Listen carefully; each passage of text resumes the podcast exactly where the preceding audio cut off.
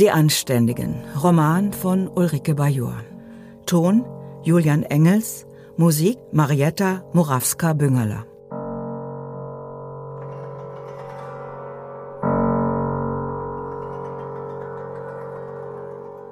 Munk, 17. Dezember 2018, 1 Uhr. Der Schlüssel für das große Haustor passt noch. Das hat er mehrfach ausprobiert. Gestern Abend zum letzten Mal. Obwohl es unwahrscheinlich ist, dass ausgerechnet vom Sonnabend zum Sonntag ein neues Schloss eingebaut wird, muss er grinsen, als das Tor so ohne weiteres aufklappt. Die erste Hürde wäre also geschafft. Munk schiebt die beiden Torflügel so leise wie möglich links und rechts an die Innenwände und winkt dem Dünnen. Los! Der Dünne fährt aber nicht los. Er steigt erstmal aus und prüft mit seiner Taschenlampe die Breite der schlauchartigen Durchfahrt. Wahrscheinlich hat der Dünne hinter dem Tor einen Hof oder sowas vermutet und keinen Hausflur. Dass das jemand denken könnte, ist Monk im Traum nicht eingefallen. Er packt den Dünnen beim Arm. Los, los und kein Licht. Der Dünne steigt also wieder ein und steuert den Transporter. Klar muss er über der Schwelle den Motor aufheulen lassen, exakt in die Mitte der Durchfahrt. Munk gestikuliert, komm, komm, noch ein Stück. Mit knapper Not kriegt er hinter dem Auto das Tor wieder zu, um es gleich nochmal einen Spalt zu öffnen. Ist da gegenüber ein Licht angegangen? Alles dunkel. Und es würde auch kein Licht nach außen dringen. Die schmiedeeisernen Ziergitter vor den kleinen Scheiben in der Mitte des Tores sind mit Pappe vernagelt. Dafür hat er vor einem Jahr gesorgt. Mit einem Luftgewehr. Peng, peng, peng, peng, vier saubere Löcher. Da hatte er noch keine Ahnung, wozu das gut sein sollte. Die Fleischersfrau, die Römerin, Frau Edith Römer, sollte Angst kriegen.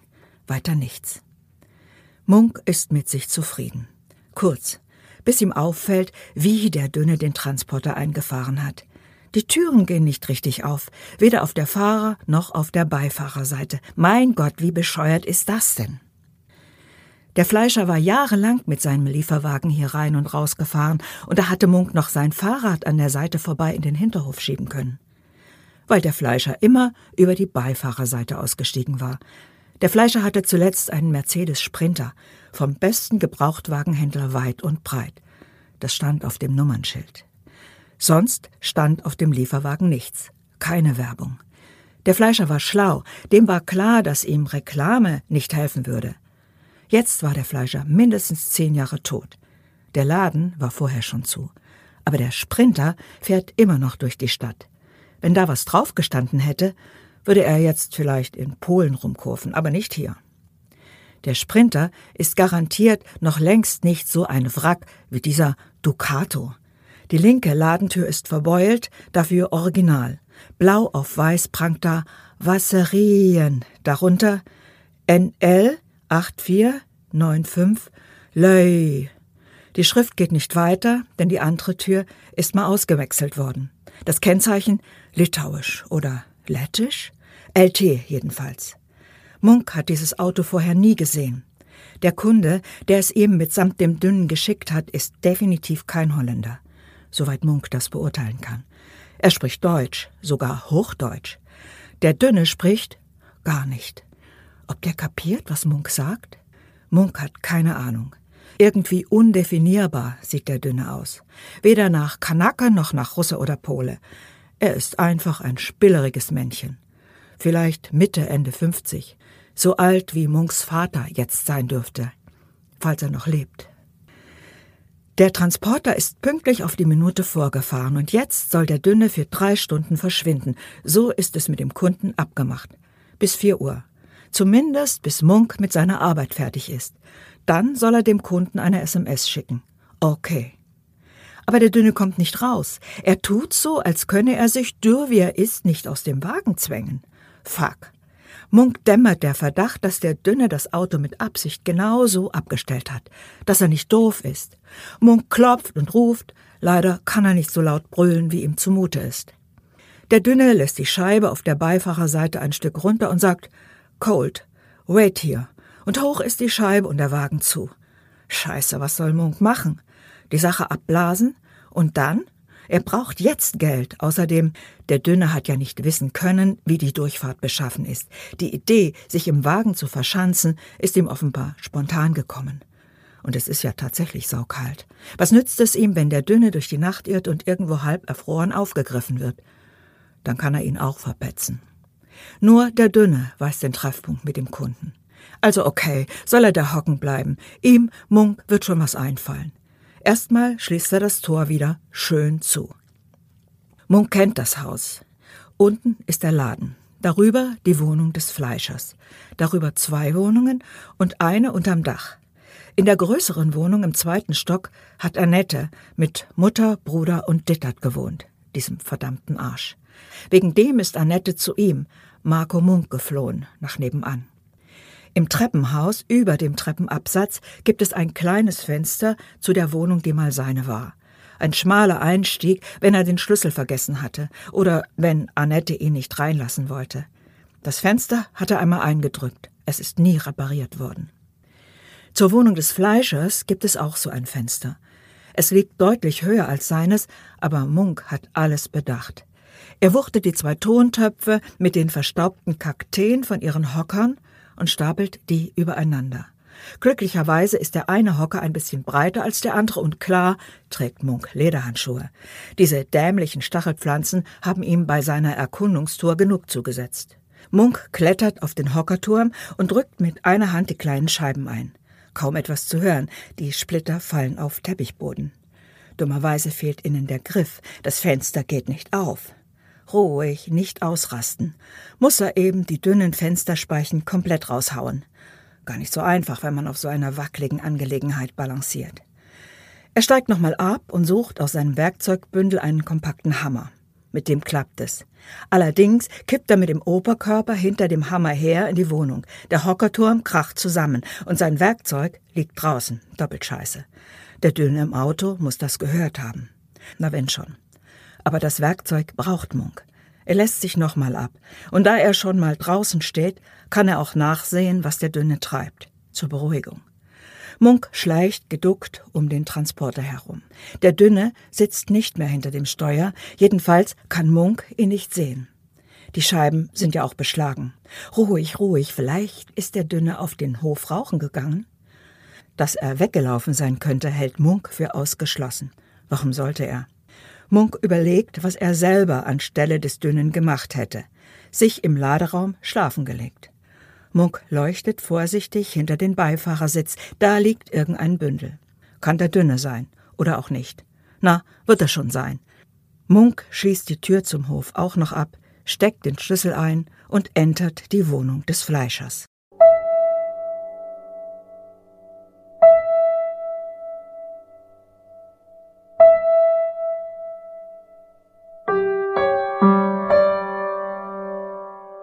Max, 3. Juli 1946. Ein bisschen will er noch leben. Jetzt, wo das Schlimmste vorbei und es Sommer ist. Das Licht, die Wärme spürt er selbst durch die schmalen Schlitze im Gemäuer unter dem Altarraum. Er hat sogar ein Bett, einen Eimer und eine Waschschüssel und eine abschließbare Tür. Sie haben Bett, Eimer, Schüssel und Tür in einer Abstellkammer mit dicken Mauern und glaslosen Lichtschlitzen. Maria und Max, Max Kowalski und Maria Grunewold, verwitwete Teschenberg. Er 71, sie 51. Heute wollen sie heiraten und er braucht dazu nur die paar Sandsteinstufen hinauf. Was heißt nur?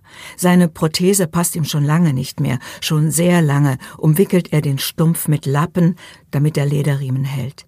Jeder Schritt ist Mühe. Ach, er denkt nicht darüber nach. Er muss mit dieser Prothese gehen, so wie er mit dem bisschen Brot, dem Topf gekochter Graupen satt sein muss. Er musste immer fort, um zu leben. Und heute kann er bleiben, um zu heiraten. Dass dieser Traum noch wahr werden würde. Der alte, zahnlose, einbeinige Maler Max Kowalski ist so glücklich. Seit wann bittet er Maria, seine Frau zu werden? Seit dem ersten Krieg, seit dem zweiten, seit gestern. Maria ist nicht da, noch nicht, sie wird kommen. Irgendwann wird sie vor ihm stehen. Der Tag ist ja lang und der Pfarrer weiß um Marias weiten Weg. Sie kann nicht täglich hier sein, aber heute ja. 15, 20 Kilometer vom Kinderhaus Nummer 5 in Quednau bis zu ihm in die Katakomben der Lieberkirche. Durch eine Stadt, die einmal Königsberg war die nicht mehr lange Königsberg heißt. Er weiß das. Er ist vielleicht der einzige Deutsche, der das weiß. Deshalb hat er heute ja auch noch zu tun. Dass sie nur rechtzeitig kommt. Aber der Pfarrer würde mit ihm warten. Sicherer, aber weiter ist der Weg im Halbkreis um die verwüstete Stadt herum, von Nord nach Ost. Falls Maria ein Fahrrad bekäme, würde sie den sichereren Weg nehmen können. Falls. Wie sind sie nur hierher geraten? Sie stammen beide nicht vom Pregel. Er ist ihr nachgereist, immer nachgereist. Maria. 1875 bis 1913. Er liebte die grauen Tage an der Elbe und wenn es regnete, umso besser. Dann saßen die lästigen Gören nicht auf dem Rand seiner hölzernen Malkiste, einem umgebauten Leiterwagen, fragten nicht dauernd, was wird das denn, was soll das denn werden, Onkel, da ist doch gar nichts, nur Wasser, und Wasser malst du doch nicht, und auch keine Wolken und keine Möwen. Das wird ein Schiff, riet ein neunmal kluger mit käseweißen Beinen. Wo doch gar keins da ist, seht ihr etwa irgendwo ein Schiff? Max Kowalski sah das Schiff. Er brauchte keines vor Augen. Er hatte es hundertfach abgebildet, nachgebildet, tausendfach, gemalt in Öl, Aquarell, Tusche, gezeichnet mit Graphitstift oder Feder, Bettlaken, Tischplatten, Schultafel, Wandkachel, Skizzenblock, Postkarten groß, Foto, Briefmarken, Medaillon, Milchzahn klein. Ja, er hatte den ausgefallenen Zahn eines Schuljungen damit bemalt und nicht schlecht dafür kassiert. Und jeder Schornstein, jede Flagge in jedem Format. Für die erste Fassung hatte er das Schiff gesehen, natürlich. In seiner ganzen Pracht hatte er es gesehen. Anno 1897 im Mai, als die Kaiser Wilhelm der Große auslief. Der Stolz des norddeutschen Leut, des Deutschen Reichs. Die erste Fassung maß fünf auf sieben Meter und Wilhelm II stand wie im wirklichen Leben am Bug und winkte. Später ließ der Kaiser das Bild kaufen und ihm einen Orden umhängen. Im Überschwang hatte Max sich den Orden ins Fleisch gestochen, in die rechte Wade. Jung war er noch und schon alle Sorgen los. Bloß bei den Kollegen von der Akademie hatte er seinen Namen weg. Schiff Kowalski. Hansen mit seiner frechen Schnauze passte auf, dass auch jeder den Hintersinn verstand. Der schiffende Kowalski. Der Spottname passte auf Karl Kowalski, Binnenschiffer. Seit dem Tod der Mutter, Max hatte sie kaum gekannt, war er mit dem Vater unterwegs gewesen, immer an Deck des Kettenschleppers zwischen Böhmen und Hamburg. Hamburg, da lagen die wirklich großen Pötte, auf ihnen wollte er um die Welt reisen. Vorläufig malte er sie nur mit kindlichen Strichen. Vaters Schiff war dagegen eine schwimmende Schuhschachtel und hieß Dresden, wie der Heimathafen. Weiß der Teufel wie, irgendwie hatte ihm der Alte zwischen Kohlenhaufen und Ziegeldreck, Zuckerrüben und Kartoffeln Lesen und Schreiben beigebracht, gerade ebenso. Rechnen lernte Max nebenbei. Der Vater musste genau kalkulieren, um als kleiner Schiffseigner mit zwei, drei Kähnen an der Kette über die Runden zu kommen. Sauber gewaschen war Max nie. Seine Klamotten waren es auch nicht. Gebadet wurde in der Elbe. Max, ein freies Kind, ein kleiner Mann unter Männern. Die ersten 14 Lebensjahre war er keiner Frau begegnet, sah er von den Marktweibern ab, die in den Häfen Brot oder Bier in Krügen verkauften. Dann wurde Max konfirmiert, zufällig in Aachen, wo sie vor Anker lagen. Ein Pastor hatte sich erbarmt, und Max sah Mädchen in schwarzem Taft mit weißen Schleifen im Haar, die über seinen Aufzug, zu kurze Hosenbeine, zu lange Jackenärmel kicherten. Das war 1889, Ende der Kindheit. Der Vater hatte Max als seinen Nachfolger vorgesehen. Einen anderen gab's ja auch nicht, aber erst sollte der Junge sich Wind um die Nase wehen lassen. Die Geschäfte von Karl Kowalski und Sohn liefen gerade gut, das Kaiserreich brauchte jede Menge Kohle und Erz, Getreide und Fleisch, der Alte konnte Hilfskräfte beschäftigen, der Junge sollte jetzt mal was lernen. Er quartierte Max bei seiner Schwester in Dresden ein, steckte ihn bei einem Schlosser in die Lehre. Da war es mit der Freiheit vorbei, das konnte Max nicht ertragen. Er setzte sich an die Elbe, um Schiffe zu skizzieren, und ab und zu gelang es ihm, ein Blatt für ein paar Münzen zu verkaufen. Oder er verdingte sich im Hafen als Schauermann und träumte davon, in Hamburg, Stettin oder Kiel die hochmodernen kaiserlichen Kreuzer zu malen. Nach zwei Jahren stellte der Alte fest, dass Max kein Schlosser geworden war, stattdessen jedes greifbare Papier bekritzelt hatte. Was soll aus dir werden? brüllte Karl Kowalski und Max sagte, Schiffsmaler, mach, was du musst, antwortete der Vater, aber ohne mich. Der noch nicht 17-jährige Max packte seine Papiere zusammen und marschierte zur Königlichen Kunstakademie. Keiner der Professoren nahm ihn auch nur zur Kenntnis, höchstens als Modell, jung und gut gebaut, wie er war. Drei Jahre schlug sich Max auf diese Weise durch, dann geriet er Gotthard Kühl in die Hände, beziehungsweise trat der schwere, behäbige Kühl auf die Blätter, die Max im Gang zwischen Kühls Atelier und der Portiersloge heruntergefallen waren. Er sollte sie gefälligst aufheben und mal herzeigen. Da war Max 20 und hatte noch immer nichts zum Leben, aber eine Mission. Hofmaler der kaiserlichen Marine. Kühl lachte ihn aus. Für so etwas gäbe es heutzutage Fotoapparate. Zu malen heiße, innere Landschaften zu erkennen und nachzubilden, nicht das, was jedermann sehe. Immerhin war Kowalski ein handwerkliches Talent, brachte Fleiß, Ehrgeiz und Ausdauer mit und, nun ja, nicht jeder konnte Goldmedaillen auf der internationalen Kunstausstellung in Berlin gewinnen. Eine solche Ehrung war Kühl 1896 zuteil geworden, weshalb Max dessen impressionistischen Duktus nachahmte. Jetzt sahen Kowalskis Schiffe nicht mehr ganz so statisch her aus, Sie bewegten sich in Dunst und Dampf, sie ließen den Kampf der Maschinen mit den Elementen erahnen, und dass die Maschinen obsiegen würden, war nicht gewiss. Kühl entdeckte sein Herz für Max Kowalski und nahm ihn mit nach Stettin, zum Stapellauf des Doppelschraubenschnelldampfers Kaiser Wilhelm der Große. Um Max war es geschehen. Er malte das Schiff wie besessen, in jedem nur denkbaren Format, und eine Fassung, zwei auf drei Meter, erwarb der Bankier Bernhard Wateine im Jahre 1905.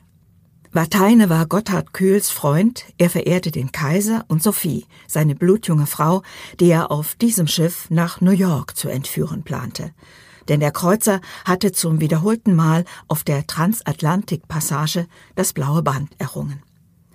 Als Wateine kaufte, besaß Max Kowalski neben einem Abgangszeugnis der Akademie ein eigenes Atelier in Dresden und lebte von seiner Mission recht gut. Professor Kühl nannte ihn jetzt junger Freund, dem er riet, nicht bei den Schiffen hocken zu bleiben. Max hörte es wohl, aber er konnte nicht anders, obwohl der Absatz nachließ.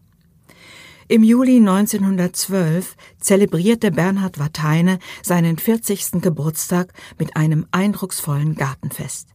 Alle waren geladen, neben Verwandten und Geschäftsfreunden selbstverständlich Kühl, in dessen Schlepptau die Akademieprofessoren Bracht und Müller. Sintenis war da und Hansen mit der frechen Schnauze, der Max sofort flüsterte, dass sich das Ehepaar Wateine in Kunstfragen öfter stritt. Hansen und extra aus Berlin angereist, ein paar Leute von der Brücke umstanden Sophie Wateine andächtig wie eine Ikone der Mutter Maria. Der Vergleich war Max Kowalski im Nachhinein eingefallen. Im Moment starrte er auf die junge Person, die silberne Tabletts mit Häppchen über den Rasen balancierte. Ihr blonder Zopf, der als Kranz um ihren Kopf gelegt war, war so ganz aus der Mode. Entweder sie kam vom Dorf oder sie wollte mit Macht einen neuen Schick kreieren. Allerdings bewegte sie sich dafür viel zu bedächtig. Ihr konzentrierter Gesichtsausdruck unter der seltsamen Frisur zog Max an. Viel konnte er aus ihr nicht herausfragen. Immerhin, sie hieß Maria und half bei Vateines zu besonderen Anlässen aus. Kowalski war 38. Seine Frauenbekanntschaften beschränkten sich auf ein paar Fräuleins aus der Atelierwelt, die Modell standen und sich gern auch mal ausführen ließen. Diese Maria hier war ernsthaft, nicht lachlustig, nicht einmal jederzeit lächelnd. Und wenn, dann vielleicht sogar ein wenig abschätzig. Nicht hübsch, Kinn eine Kleinigkeit zu energisch, Stirn etwas zu hoch, aber ja was, schön? Jung auf alle Fälle, höchstens 20, vielleicht auch jünger. Sie bewunderte ihn ganz offensichtlich nicht. Marias Anwesenheit hatte an diesem Abend dazu geführt, dass er keine vernünftigen Gespräche mit den Kollegen, geschweige denn dem Hausherrn zustande brachte. Dass er die vergifteten Gratulationen der Berliner für den ihm zuteil gewordenen Orden wie durch einen Filter wahrnahm. Normalerweise wäre er solch einem Fest nach angemessener Frist entflohen. Jetzt lauerte er auf den Moment, da Maria einmal ruhig am Rand stand. Als es soweit war, als sich ein Großteil der Gäste zurückgezogen hatte, nahm ihn Bernhard Wateiner auf die Seite und erteilte ihm einen seltsamen Auftrag. Er sollte dem Schiffsbild in Wateines Besitz ein paar Kanonen hinzufügen. Sie wissen doch, Kowalski, jetzt sind Panzerkreuzer gefragt, Kriegsschiffe. Dem Maler kam der Auftrag kleingeistig vor, sparsam, als müsste Wateiner aufs Geld schauen. Vermutlich war seine Frau dagegen, vermutlich wollte die ach so moderne Sophie von der Ersparnis einen verschmierten Hansen erwerben. Max zierte sich, das sei eine ungewöhnliche Aufgabe, da könne er für nichts garantieren. Bateine bestand darauf, das Risiko liege bei ihm. Gut, versuchen wir's. Max Hinterkopf durchzuckte die Chance, Maria wiederzusehen. Dafür tat er etwas Kühnes. Er bat Wateine, ihm das Bild in Begleitung der jungen Person mit dem blonden Zopf schicken zu lassen. Er habe ihr Zeichenunterricht angeboten, sie sei talentiert und er fürchte, sie würde ohne sanften Druck nicht darauf zurückkommen. Wateine hatte verstanden und zwinkerte ihm zu. Drei Tage später schleppte der Kutscher das Gemälde ins Atelier. Maria hinter ihm brachte eine Quittung, die Kowalski unterschreiben sollte. Der Maler drückte dem Kutscher ein Trinkgeld in die Hand und horchte, ob der die Treppe hinabstieg. Erst dann wandte er sich an Maria. Sie kommen spät, ich habe Sie schon vorgestern erwartet. Ich hatte zu arbeiten, sagte sie kühl, und als er sie erwartungsvoll anschaute, meine Eltern haben eine Gärtnerei, da gibt es um diese Jahreszeit viel zu tun. Warum helfen Sie denn bei Wateiner aus? Zur Abwechslung. Wieder dieses fast herablassende Minenspiel. Und fürs Taschengeld. Zu Hause verdiene ich ja nichts, außer an den Postkarten. Sie malen Postkarten? Ja, Blumen so, für Anlässe. Und sie drehte sich von ihm weg, um seine Bilder zu betrachten. Gefallen sie Ihnen? Na ja, lauter Schiffe. Blumen kann ich aber auch. Soll ich es Ihnen zeigen? Warum nicht? Sie blieb vor seinem Zeichentisch stehen und schlug die Arme übereinander. Er konnte nur ihre linke Hand betrachten, die sah nach Arbeit aus, schmal, kräftig, zerkratzt. Sie wollte wohl, dass er ihr das Blumenzeichen jetzt zeigte, sofort. Das machte ihn unsicher. Ich nehme an, der Kutscher wartet auf Sie. Wollen Sie zu mir zum Zeichenunterricht kommen und dann Ihre Postkarten mitbringen? Dann könnten wir am Beispiel arbeiten. Was muss ich dafür tun? Ich verstehe nicht. Kowalski verstand sie schon. Ich kann mir keinen Zeichenunterricht leisten. Was erwarten Sie von mir? wiederholte sie mit einer Spur Aufsässigkeit in der Stimme. Kowalski wurde rot, jedenfalls spürte er Hitze in seinem Gesicht. Lassen Sie uns doch erst einmal anfangen. Nein, so geht das nicht. Hören Sie, Fräulein Maria, ich kann nicht in Ihren Kopf hineinsehen, aber ich kann mir vorstellen, was sich junge Mädchen über Künstler erzählen. Jetzt errötete sie, und er sprach rasch weiter. Bringen Sie eine Freundin mit oder Ihren Bruder, wenn Sie sich dann wohler fühlen, und es ist ja gar nicht gesagt, dass ich Sie unterrichten will, wenn ich Ihre Postkarten gesehen habe. Auf ihrer Stirn erschien eine Falte. Sie griff in die Tasche ihres Kleides, legte ihm drei Postkarten hin, raffte die Quittung und strebte zur Tür. Sagen wir Dienstag, sechs Uhr abends? rief er ihr nach. Weg war sie. Daran würde er sich gewöhnen müssen, dass sie ohne Antwort verschwand. Sie erschien am folgenden Dienstag nicht, am übernächsten nicht. Sie erschien an einem Dienstag, an dem er sie gar nicht mehr erwartet hatte. Er stand vor dem Schiffsbild und war unglücklich über die Aufgabe. Man könne ein fertiges Bild nicht einfach weitermalen. Das war der erste Satz, den er ihr sagte, als sie ins Atelier geschritten war, ohne dass er auf ihr Klopfen reagiert hätte. Weil zehn Jahre vergangen sind und Sie die Farben nicht mehr so hinkriegen, fragte sie. Nein, weil ich ein anderer geworden bin. Er genoss es, sie hinter sich zu spüren, er genoss es, die Aufregung wegzuatmen, ganz ruhig, Max. Sie ist da, allein. Er drehte sich zu ihr um, und sie gingen an die Arbeit. Er lernte viel über den Aufbau von Pflanzen, von Blütenkelchen, von den Verzweigungen der Stängel. Sie zeichnete keine Sträußchen zum Wiegenfeste, sie zeichnete physiologisch exakt. Sie wollte zeichnen können wie Heckel, erklärte sie. Was brauste Max auf? Wie Erich Heckel? Nein, wie Ernst Heckel. Von da an kam sie fast jeden Dienstagabend. Sie nahm sich heraus, gelegentlich nicht zu erscheinen. Max hielt ihre Erklärung, zu viel Arbeit im Geschäft, für Ausreden. Sie wollte ihn quälen, ihn zappeln lassen, glaubte er. Inzwischen wusste er, dass sie 17 war und die Gärtnerei Gronewold nicht erben würde. Dazu war ihr Bruder da. Die Mutter deletiere selbst ein wenig in Aquarell, sie habe nichts gegen kostenlosen Zeichenunterricht, solange Maria auch die Kärtchen male, die sich im Laden verkaufen ließen. Der Vater, glaubte Max herausgehört zu haben, ahnte nichts von Marias Ausflügen. So einsilbig sie auf seine Fragen nach der Familie einging, so bedeckt hielt sie sich in ihrer Meinung zu seinen Gemälden. Einmal malte Max ihr einen blonden Matrosen in Postkartengröße. Jedes junge Mädel schwärmte doch für Matrosen, oder nicht? Sie hielt die Karte neben Kowalskis Kopf und stellte sachlich fest, das sind doch Sie in Jung. Seufzend wandte sich Max Marias Übungen der Blumenphysiologie zu. Er kam in seinem Werben um sie keinen Schritt weiter. Bin ich zu alt? Bin ich abstoßend? Max ertappte sich immer öfter beim Studium seiner Physiognomie. Er stieg dazu sogar auf ein Fußbänkchen, um in die obere blanke Ecke seines halbblinden Wandspiegels zu starren. Er sah das Gesicht eines Mannes im besten Alter, geradezu erschreckend symmetrisch, man hätte mit dem Lineal eine gerade Linie von der senkrechten Furche über der Nase zum Kinn ziehen können.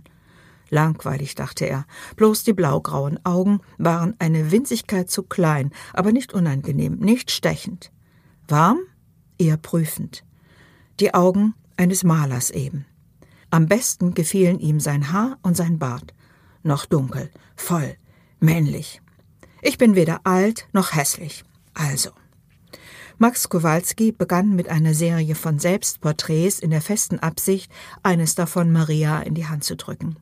Vielleicht mit der Bemerkung, sehen Sie, ich bin gar nicht blond. Er wartete und zögerte von Dienstag zu Dienstag und fürchtete sich vor Marias Blick. Als das Jahr 1913 angebrochen war, hatte der Maler keinen Finger für Wateine gerührt, aber dessen großzügigen Vorschuss verbraucht. Im Frühsommer, die kaisertreue Presse berichtete regelmäßig über die neuen Panzerschiffe in hohem Ton Wunderwerke deutscher Ingenieurskunst, mahnte Bernhard Wateine energisch. Spätestens im September erwarte er sein Bild zurück, ließ er durch Gotthard Kühl ausrichten. Max empfand Kühl, der seinen nicht mehr ganz so jungen Freund höchst selten im Atelier besuchte, als Wateines Spion.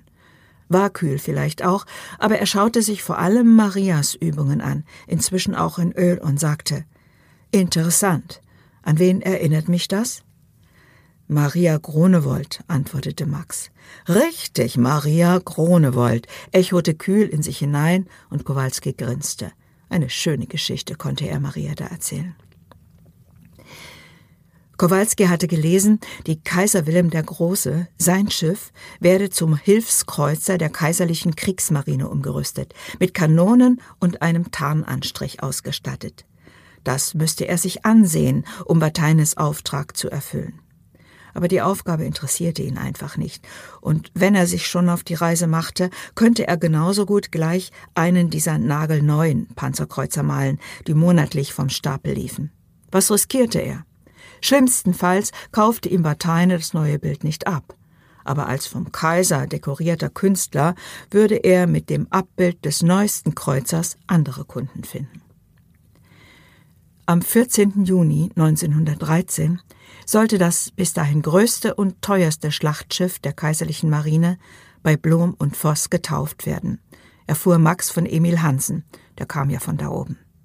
Max kaufte zwei Fahrkarten, Dresden, Hamburg und zurück. Eine davon gab er Maria. Ich warte auf sie.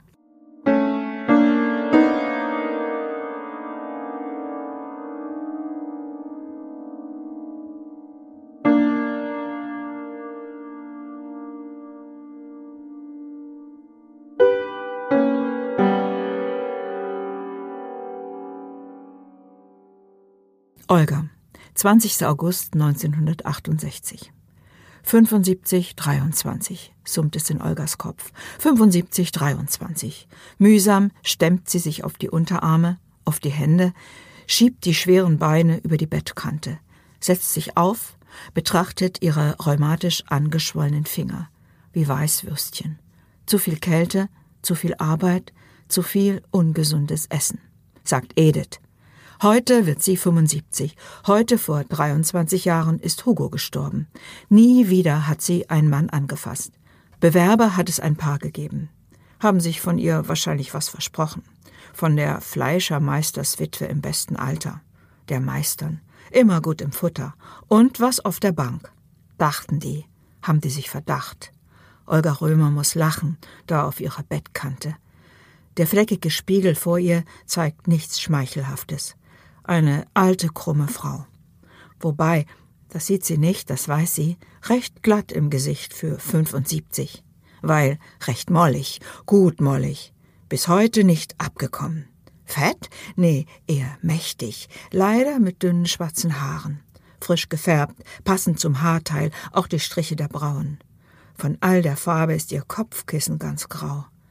Ach, Hugo, gut, dass du mich so nicht erleben musst. Aber heute ist ihr Tag. Sie wird sich verwandeln. Ja, Hugo, du wirst staunen, was heute alles passiert. Wir werden auch noch einen 50. feiern, das weiß nur noch niemand. 75, 23, 50, summt Olga jetzt laut. Gleich wird ihr Edith beim Anziehen helfen. Dann kommt die Friseuse. Gleich? Es ist erst fünf. Da muss sie gar nicht auf den dicken Wecker mit den Leuchtziffern und der Glocke obendrauf schauen. Ihr Wecker ist der alte Bode, wenn der vor ihrem Fenster mit seinem Pferdewagen und den Milchkannen vorbeirumpelt und scheppert. Sie denkt tatsächlich der alte Bode. Oder der alte Fritze Bräuning. Alte Männer, sie schüttelt sich. Olga tappt um das Kirschholz geschnitzte Ehebett herum, strafft sich, schlägt die Tagesdecke auf Hugos Seite hoch. Hier nisten die alten Zeiten. Das Schächtelchen mit Hugos verwundeten Abzeichen. Dunkelgraues Metall, so groß wie ein Zwei-Mark-Stück. In der Mitte ein Anker, durchkreuzt von zwei Schwertern, überdacht von einer Art Fernrohr. Sie hat es erst nach seinem Tod gefunden. Sie weiß nicht, woran es ihn erinnert hat. Es gibt noch eine Zigarrenkiste mit Postkarten von Hermann und Ede, mit Kleinkram, Posamenten, ein erzgebirgisches Bäumchen, das Erich, ihr jüngster Bruder, geschnitzt hat, eine Speisekarte von der Sierra Cordoba, ein Messerbänkchen aus Silber. Wie ist sie nur dazu gekommen? Ellie, Hermanns Witwe? Ellie ist auch schon tot. Ein Mäppchen hat sie mit Extraschnur umwickelt. Geheimknoten, den sie jetzt nicht mehr aufkriegt. Briefe von Hugo. Viele sind es nicht. Sie sind ja immer zusammen gewesen eine Ledermappe mit den Briefen ihrer Söhne. Ediths Flugbuch, so viel Papier. Sie hat immer gerne Papiere gesammelt und Hefte vollgeschrieben. Sauklaue nennt Bert ihre Schrift. Aber wahr ist, Olga schreibt unleserlich.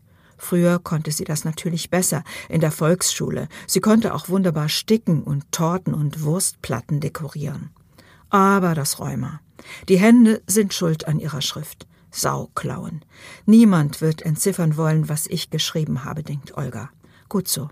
Bleibt, was ich Elke erzählt habe. Bleibt, und so klar denkt sie das heute zum ersten Mal, bleibt, was gewesen sein könnte, nicht was war.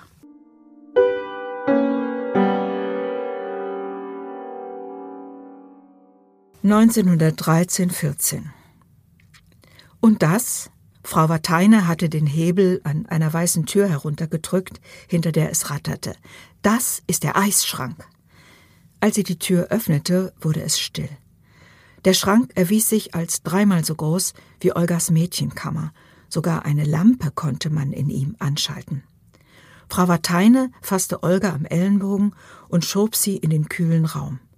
Von der Decke herab hingen Würste, Schinken und Filets an Fleischerhaken. Auf den Regalen ringsum standen und lagen Milchkannen, Butterblöcke, Bierfässchen, Weinflaschen, Käseleibe und, fein etikettiert, alle möglichen Vorratsgefäße, über deren Inhalt Olga vorerst nicht nachdenken konnte. Sie musste sich konzentrieren, Haltung bewahren, bloß nicht die Arme um die weiße Batistbluse schlingen, und wenn es hier drin noch so kalt war. Als die Maschine hinter dem Gitter an der Stirnseite des Raumes ansprang, fuhr sie trotzdem zusammen. Ja, sie sollten aufpassen, dass man sie hier drin nicht aus Versehen einsperrt. Olga erschauerte, war das eine Drohung? Aber Frau Wateine zog sie lächelnd am Arm aus der Kälte heraus, wies auf einen Küchenstuhl, setzte sich Olga gegenüber. Der Haushalt sei neu, mit der modernsten Technik ausgestattet, elektrisches Licht habe man ja inzwischen überall, aber mit Elektrizität könne man eben auch Lebensmittel kühlen, Wäsche waschen und bügeln. Olga dachte daran, dass sie daheim in Wolkenstein noch Petroleumlampen haben und dass es in ihrer ersten Stellung in Carmens gerade zwei Glühbirnen gab. Wie man mit Elektrizität Wäsche waschen und bügeln sollte, konnte sie sich schwer vorstellen. Na, sie würde es schon erfahren. Vorläufig registrierte sie, dass der Eisraum, nein, der Eisschrank, offenbar das einzig ihr Unbekannte in der Küche war. Der Herd, ein Kohleherd mit blau-weißen Porzellankacheln und sechs schwarz glänzenden Kochringen, kam ihr vertraut vor. Das war die Hauptsache. Es würde Spaß machen, ihn zu feuern und zu putzen. Und das Schachbrettmuster der Fußbodenfliesen würde sie mühelos blank halten. Auch die Glasmalereien an der Decke könnte sie pflegen, wenn man ihr eine Leiter gäbe. Sie zeigten offenbar Motive aus der Stadt. Olga erkannte das blaue Wunder und das Pillnitzer Schloss. Schön, nicht wahr? Olga errötete, wahrscheinlich hatte sie mit offenem Mund nach oben gestarrt, statt ihre neue Herrin anzusehen. Sie wagte nicht zu fragen, aber Frau Wateine war ihrem Blick gefolgt. Das ist das Luftschiff, die Sachsen. Als es über Dresden hinwegflog, haben wir auf dem Dach gestanden. Olga hatte davon gehört, wie man von Riesen im Märchen hört. Die gnädige Frau hatte es gesehen. Olga war auf Anhieb in Frau Wateine verliebt. In ihr Haus, in das, was sie erzählte und wie sie es erzählte. Vor Frau Wateine hatte sie nie jemand Hochdeutsch sprechen hören.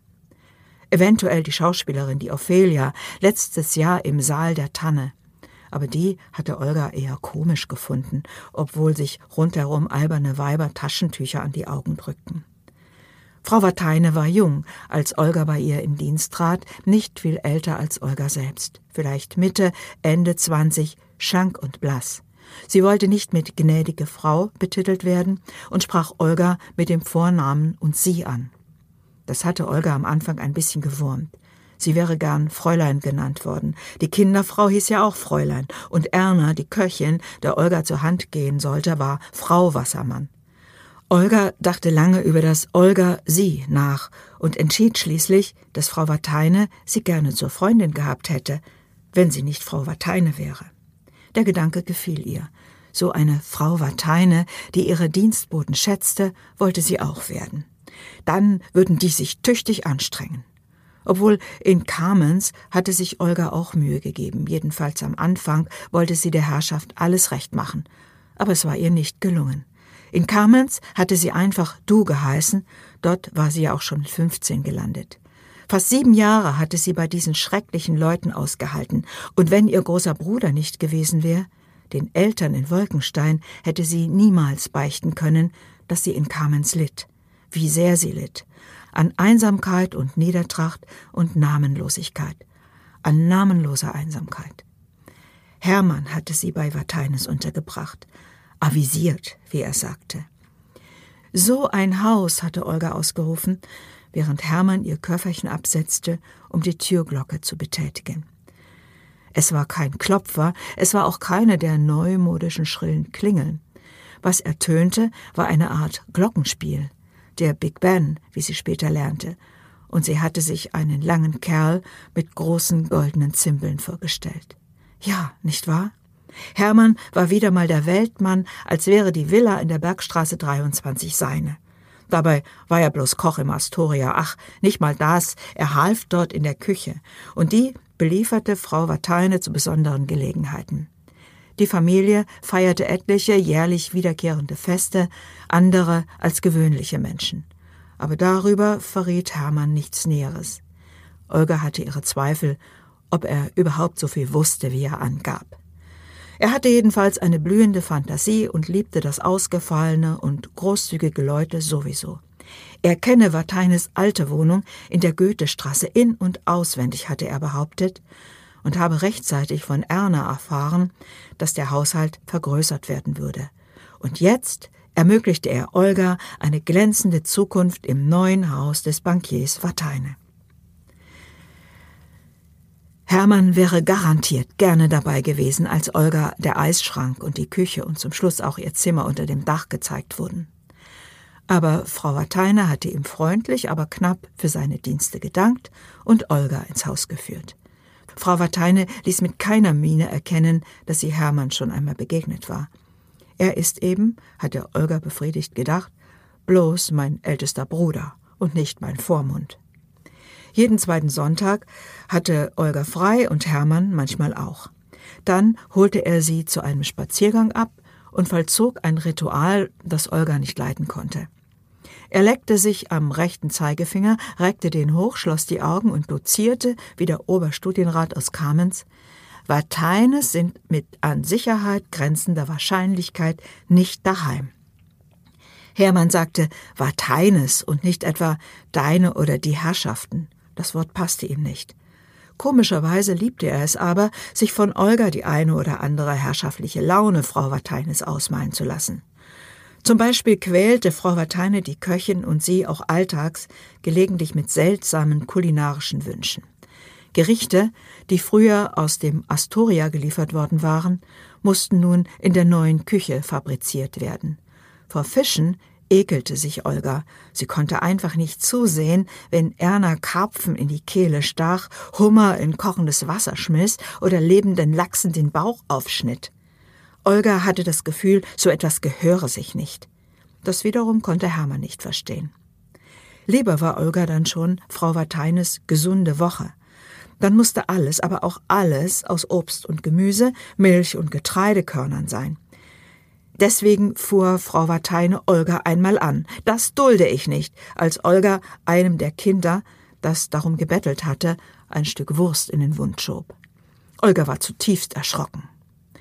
Herr Wateine, tröstete Erna sie hinterher, esse an gesunden Tagen außerhalb etwas Kräftiges nach und käme nach Stunden in Schieflage nach Hause. Diese Geschichte, argwöhnte Olga, hatten sich Erna und Hermann gemeinsam ausgedacht.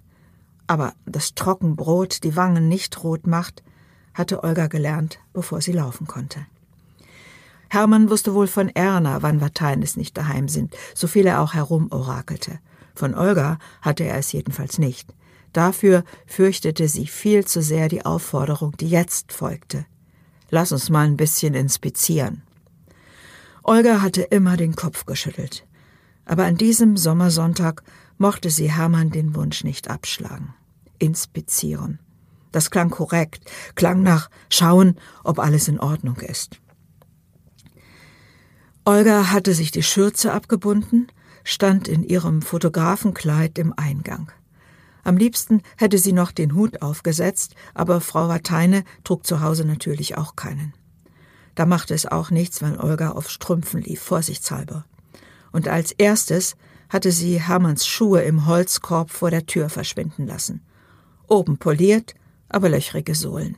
Das war Hermann. Natürlich fürchtete sich Olga ein bisschen vor dem Ertapptwerden weniger als vor dem Verrat an Frau Wateine. Und ein bisschen genoss sie es, Hermann etwas zu präsentieren, womit er sich ja in Wirklichkeit nicht auskannte.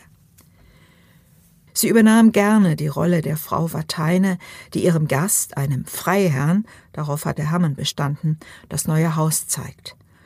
Olga führte ihn zuerst dorthin, wo sie sich am besten auskannte, in die Küche. Natürlich tat er so, als sei alles nichts Besonderes. Ein Freiherr wunderte sich nicht über das Luftschiff an der Wandkachel. Aha, der Zeppelin, gut getroffen. Ein Freiherr kannte sich eben aus. Olga drehte sich auf der Schwelle und spitzte die Lippen. Erna, es klang wie Örner, machen Sie uns bitte einen Tee und schicken Sie uns auch ein paar Petit Four in den Salon. Der Gast hatte sich schon in einem der beiden Ledersessel häuslich niedergelassen. Olga nahm weit vorne auf der Sesselkante Platz, legte die Füßchen vornehm nebeneinander und reichte dem Freiherrn mit abgespreiztem Kleinfinger ein imaginäres Teetässchen. Wobei, wenn sie ehrlich zu sich ist, hat sie Frau Wateine nie den Finger abspreizen sehen. Das machten eher die Damen im Café Astoria. Ah, Rosenthal, schwärmte Freiherr Hermann, indem er sich das Tässchen in der hohlen Hand über den Kopf hielt. Olga nahm es ihm ganz schnell, unwarteinemäßig weg. Ein Freiherr hätte sich niemals über Rosenthal-Porzellan geäußert. Trotzdem, das Spiel gefiel ihr. Besser als das Vater-Mutter-Kind-Spiel in Wolkenstein. Viel besser. Wenn auch Hermann wieder der Mann war, der gestrenge Vater, sie war diesmal nicht das Kind, das sie in Wolkenstein immer hatte sein müssen. Und hier Olga öffnete mit gebremster Eleganz die Türflügel zum Nachbarraum, Türflügel mit geschliffenen Kristallglasscheiben, und hier ist unser Speisezimmer. Ein blanker ovaler Tisch, zwölf hochlehnige Stühle, eine Kredenz, darauf zwei mehrarmige Leuchter. Wissen Sie, wir haben seit kurzem ein ganz reizendes neues Fräulein in der Küche. Sie verspricht, eine begnadete Köchin zu werden. Ich habe ihr heute freigegeben. Der Gast räusperte sich vernehmlich. Ein richtiger Freiherr würde sich niemals räuspern. Olga sprach Hermann vor, was ein richtiger Freiherr gesagt hätte. Ach wirklich? Verraten Sie das nur nicht meiner Gattin. Sie ist immer auf der Suche nach einer Perle. Hermann lag im Sessel und schloss die Augen. Manchmal hatte Frau Wateine Erna und Olga um Vorschläge gebeten. Ein Abendessen für zwölf Personen, etwas Ausgefallenes. Ernas Frage, wer denn käme, wurde nie beantwortet, aber Erna konnte sie sich einfach nicht verkneifen. Frau Wateines Standpunkt war, zu wissen, wer kommt, bremse die Fantasie. Das stimmte. Das Geheimnis brachte Ernas Fantasie auf Touren. Sie sammelte die abgelegenen Ausgaben des Tagblatts und versuchte aus den Klatschkolumnen herauszulesen, welche wichtigen Leute in der Stadt zu Besuch sind. Was man bei Kaisers in Berlin so speist oder zumindest beim hiesigen König. Als Olga neu war, hatte ihr die Köchin mit bedeutungsvoller Miene lauter französische Wörter vorgelesen. Olga war bald dahinter gekommen, dass Erna mit diesen Wörtern aus der Zeitung nichts anfangen konnte. Olga bemerkte den Unterschied zwischen Schreibweise und Aussprache. Sie fand heraus, dass einem dicken Kochbuch, dem Escoffier, ein Blatt beigelegt war, das die Aussprache des Küchenfranzösisch erklärte.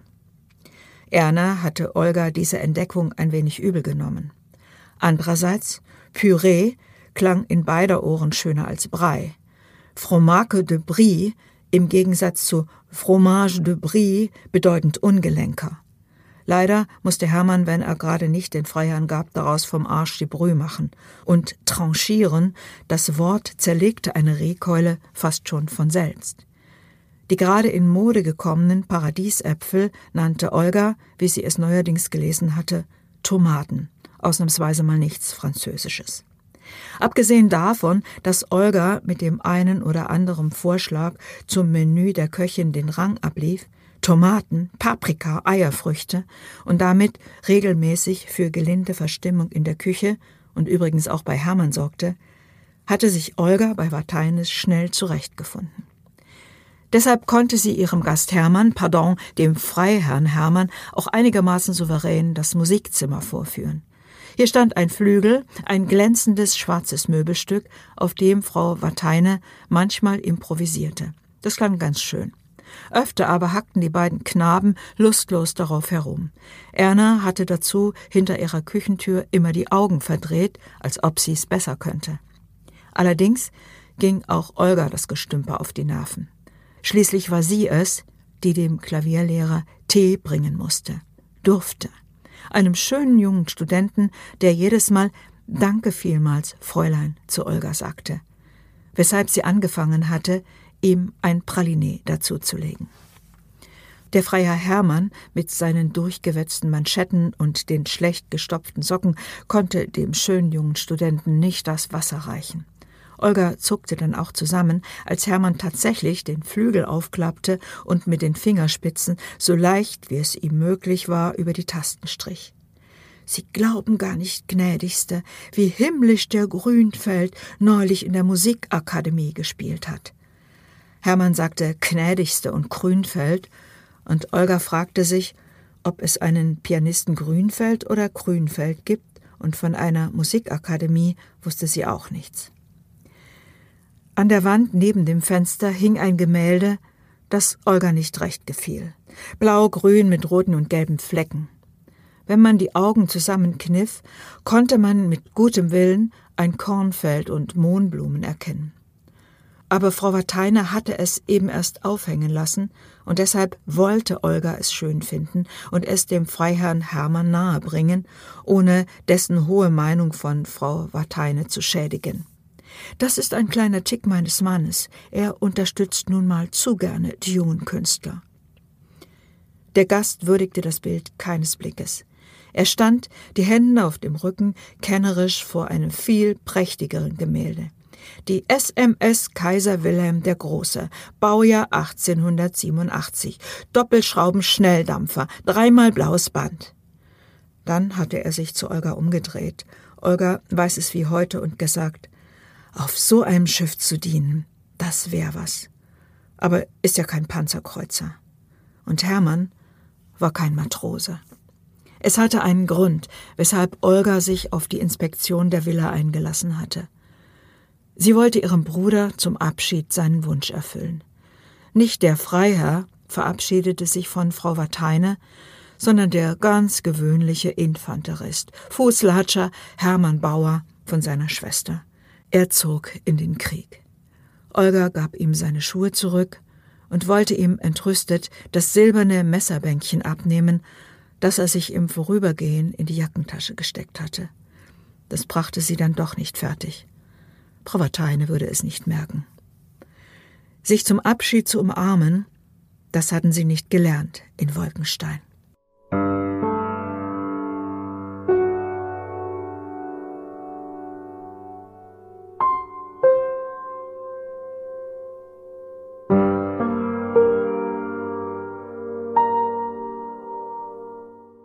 Edith, 2. November 1995. Was war das? Edith sitzt senkrecht im Bett. Hat Bert gestöhnt? Seit sie ihn pflegt, schläft sie schlecht. Es ist wie mit einem Säugling. Jede Stunde braucht er etwas anderes. Jede halbe Stunde. Durst. Das Kopfkissen ist verrutscht. Das linke Bein taub oder die rechte Hand. Die Ente. Die braucht er am häufigsten. Sein Körper ist voller Wasser angeschwollen von der Brust bis zu den Knöcheln. Nur der Kopf sitzt mager auf dem dünnen Hals, der Schädel ist ganz kahl.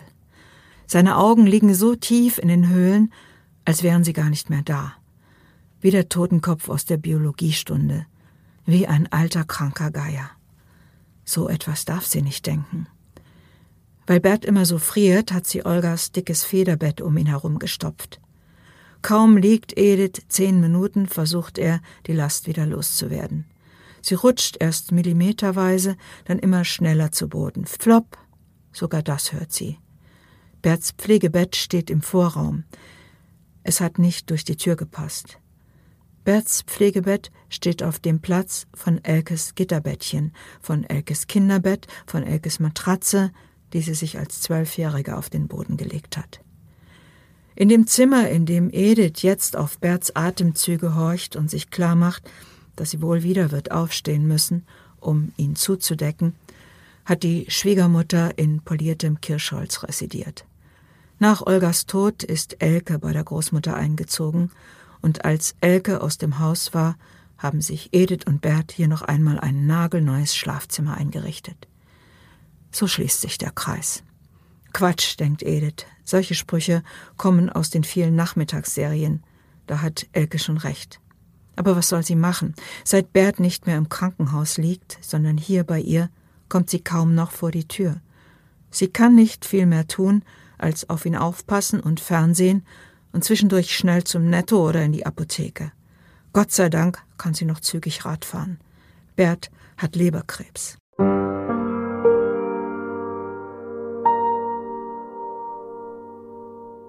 1945 Der 25. Januar 1945 war Ediths 16. Geburtstag.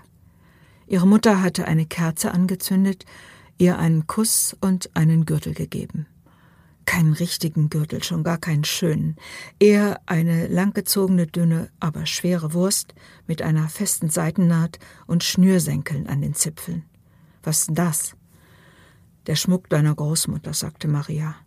Ich habe ihn eingenäht, als ich aus Dresden weggegangen bin. Das war mein Notgroschen. Ich habe ihn bis heute nicht angetastet. Niemand weiß davon. Und es muss auch niemand davon wissen. Auch Vati nicht?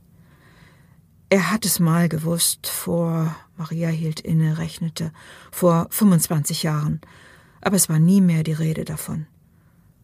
Und wir müssen weg, deswegen gibst du mir das. Maria nickte, mein großes Mädchen. Dass sie die Stadt verlassen würden, war kein Geheimnis. Schon lange sprachen die Leute in den Kellern über nichts anderes, über die Gefahr, die von den Russen drohen würde. Die Leute aus Litauen erzählten Gruseliges über die Sowjets. Gauleiter Koch hatte lange Zeit Rettung versprochen und plötzlich hieß es, fliehe wer kann. Die Russen, die ewigen Bombenangriffe, es war genug. Wann? fragte Edith und dachte mit tiefem Schrecken, dass sie Klaus nie wiedersehen würde. Morgen. Dann hatte ihre Mutter die kleine Wohnung in der Wagnerstraße 38 zugeschlossen. 40 Kilometer bis Pillau zum Vater. Dort würde man gemeinsam ein Schiff besteigen. Eine Familie, endlich. Sie hatten Ediths Kinderschlitten bepackt, es war kalt wie nie. Am Anfang kam es Edith wie ein Abenteuer vor. Der Schnee unter den Füßen, die erste Nacht, so viele Sterne. Sie war jung und stark und Maria demonstrierte Tatendrang.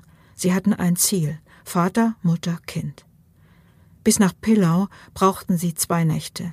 Die Tiefflieger, ein brennendes Dorf, ein Bett zu zweit in einer Bauernfamilie, ein kalter Fußboden in einem Bunker, umringt, gewärmt, bedrängt von stinkenden, rauchenden, desillusionierten, sinnlos hoffenden Soldaten. Je näher sie Pillau kamen, umso länger wurden die Trecks. Im Rossgarten lagen Tote auf den verschneiten Wiesen entkräftet hingefallen, erfroren. Viele kleine, über sie gekrümmt wie Riesenembryos ihre Mütter. Nur weg hier, ins Häuschen des Vaters. Max hatte sie nicht erwartet. Warten heißt hoffen. Hoffen kostet Fantasie und Kraft. Der Vater saß erstarrt in seinem Rollstuhl. Er hatte Mühe, sie zu erkennen. Ein uralter Mann, ein Wrack, und das lag nicht an seinem Beinstumpf. Das halbe Bein gehörte seit seiner Jugend zu ihm. Nach einer Ewigkeit brachte sein zahnloser Mund ein Lächeln zustande. Edith ekelte sich vor ihm. Die Mutter wickelte ihn in eine Decke und zwängte ihm löffelweise heißen Tee zwischen die Lippen. Die Flüssigkeit lief an seinem Kinn herunter. Er weinte still mit dem Mund, Maria lautlos mit den Augen. Edith sah es und verdrängte schnell, was sie dachte. Der Vater, Max, würde die Flucht nicht überleben. Er war nie ein mutiger, starker, beschützender Mann gewesen. Er war immer anders als andere Väter. Er ging nie morgens zur Arbeit, saß nie abends mit der Zeitung im Sessel, sammelte keine Briefmarken, führte Maria und Edith sonntags nicht in die Konditorei, brachte kein Geburtstagsgeschenk. Ediths Fahrrad reparierte die Mutter. Die grub auch im Garten um. Liebevoll war der Vater das ja, aber oft abwesend, oft in seiner Welt versunken, auch wenn er selten genug abends bei ihnen gewesen war. Er befahl und schlug allerdings auch nicht, und betrunken hatte Edith ihn nie gesehen. Er arbeitete und lebte wochentags in seinem Atelier, und als sie klein war, tobte sie um ihn herum am Strand im Garten des kleinen Hauses, während er malte. Da war sie glücklich gewesen, da draußen in Pillau.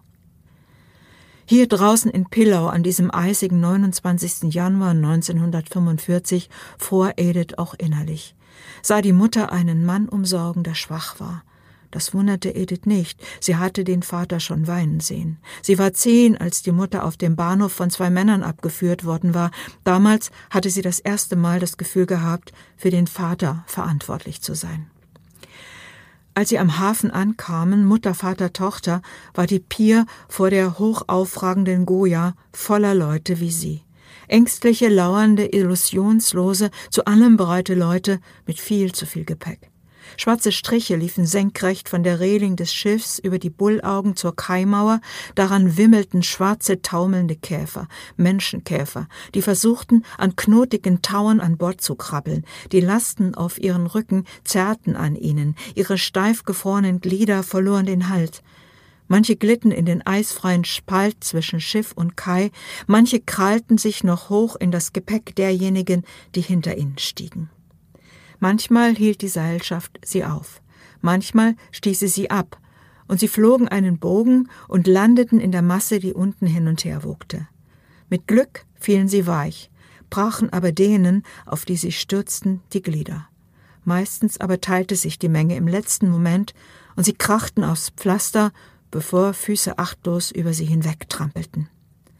Vater, Mutter, Tochter betrachteten die Szene mit stummem Entsetzen.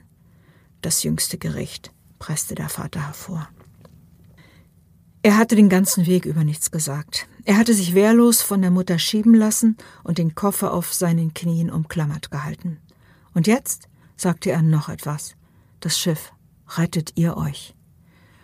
Die letzten Worte, die Edith vom Vater hörte. Ihre Mutter verbrauchte nur ein Wort zum Abschied. Geh. Als sich Edith nicht von der Stelle rührte, wiederholte sie es und wies zum Bug des Schiffes und schob Edith von sich. Geh, geh, geh, geh. Ein dürrer, schmutzstarrender Soldat ergriff Ediths Arm und zog sie mit sich. Kommen Sie, Fräulein. Ihm galt Marias letzter Ruf. Passen Sie auf meine Tochter auf. Edith wurde mitgerissen wie eine Puppe. Einmal gelang es ihr, sich umzudrehen, sie bildete sich ein, Maria winken zu sehen. Sie hatte keine Hand frei und keinen Platz zurückzuwinken. Der Soldat schleifte Edith hinter sich her, energisch durch die Menge. Vielleicht wich die Menge auch zurück, vielleicht war da ein Rest Respekt vor der Wehrmacht. Schließlich versuchten Marineangehörige an Bord, den Transport irgendwie zu ordnen. Edith wurde nach vorn gedrückt, sie erreichte ein frei vom Bug herabhängendes Tauende. Jemand, der Soldat, wickelte es ihr um die Taille, drehte sie wie einen Kreisel. Dann schwebte sie nach oben. Ein endlos langes Schweben. Ihr Rucksack zerrte an ihr, das Tau schnitt in ihre Brüste, es rutschte immer höher, sie umkrampfte es, konnte nichts anderes denken als festhalten. Als sie bäuchlings an Bord lag, war der Soldat weg. Komm hierher, rief eine Mädchenstimme. Gisela, Gisela Peschel. Das Schiff legte ab. Toten. Hans Albers plärrte aus den Lautsprechern, überplärrte den Lärm der Geretteten, der zusehends verebbte. Die Erleichterung, es geschafft zu haben, machte dem Grauen Platz, es allein geschafft zu haben. Edith fühlte keine Trauer, keine Freude, nur Leere und Hass auf diesen Alten, Max Kowalski, der ihr Vater sein wollte. So viele Jungs waren nicht wiedergekommen, auch Klaus nicht, in den sie verliebt war. Und dieser Alte hielt ihre Mutter zurück. Maria opferte sich für ihn. Maria war weg und Giselas Mutter, die Edith für sich von Anfang an die Vettel nannte, war mit an Bord. Edith hasste Frau Peschel dafür, dass sie nicht Maria war und dass sie ganz offensichtlich Märchen spann. Die Peschelfrauen stammten nicht aus Königsberg, sondern vom Dorf aus Popelken oder so. Edith hatte es sofort vergessen. Sie ärgerte sich über das die gesamte Schiffspassage anhaltende Lamento der Vettel, was die nicht alles verloren hatte. Erst ihren Mann in Russland, dann Hof und Garten. Da konnte Edith nur tief Luft holen. Sie war es, die wirklich alles verloren hatte. Die Mutter, ja, den Vater auch. Na, sagte die Pescheln dazu, du darfst immerhin hoffen, dass du sie wieder siehst. Ich habe keine Hoffnung mehr. Was Edith auch erzählte, die Vettel verglich es mit ihrem schlimmeren Schicksal.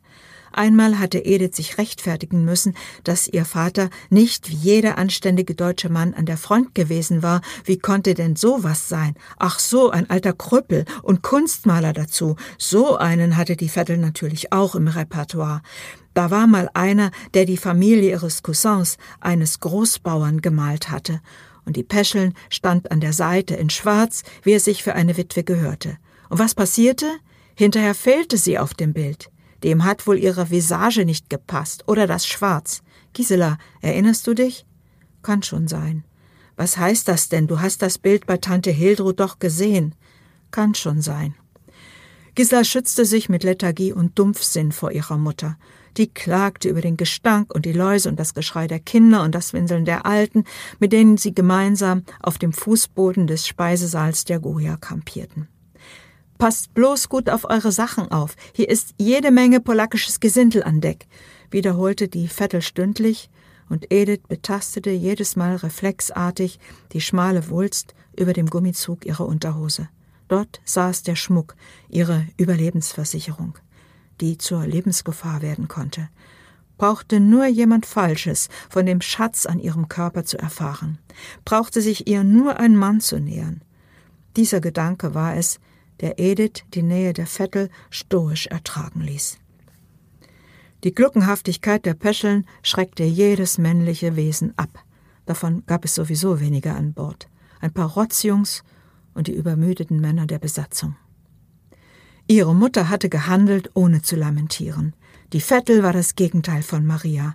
Aber an Bord der Goya wäre Edith ohne Gisela und ihre Alte aufgeschmissen gewesen. Das musste sie sich eingestehen. Die beiden Frauen hatten mehr Gepäck als sie. Zwei Federbetten, zwei Blechschüsseln, zweimal Besteck. Auf dem Schiff wurde jeden Mittag eine Suppe ausgegeben. Ohne Giselas Blechschüssel hätte Edith nichts Warmes essen können. Sie besaß nur einen Rucksack mit Wechselwäsche und Socken. Und den Schatz. Wenn das Schiff im Seegang schlingerte, wenn die russischen Flieger über ihnen dröhnten und in der Nähe Torpedos einschlugen, klebten sie aneinander in Löffelstellung. Vorne die Peschel, der Suppenlöffel, in deren Rücken Teelöffel Gisela, hinter Gisela die schmale Edith, Eierlöffelchen. Die Pescheln vorne war mit Gepäck umklammern und Beten beschäftigt. Edith hinten flüsterte Gisela Geschichten aus dem ostpreußischen Sommer ins Ohr.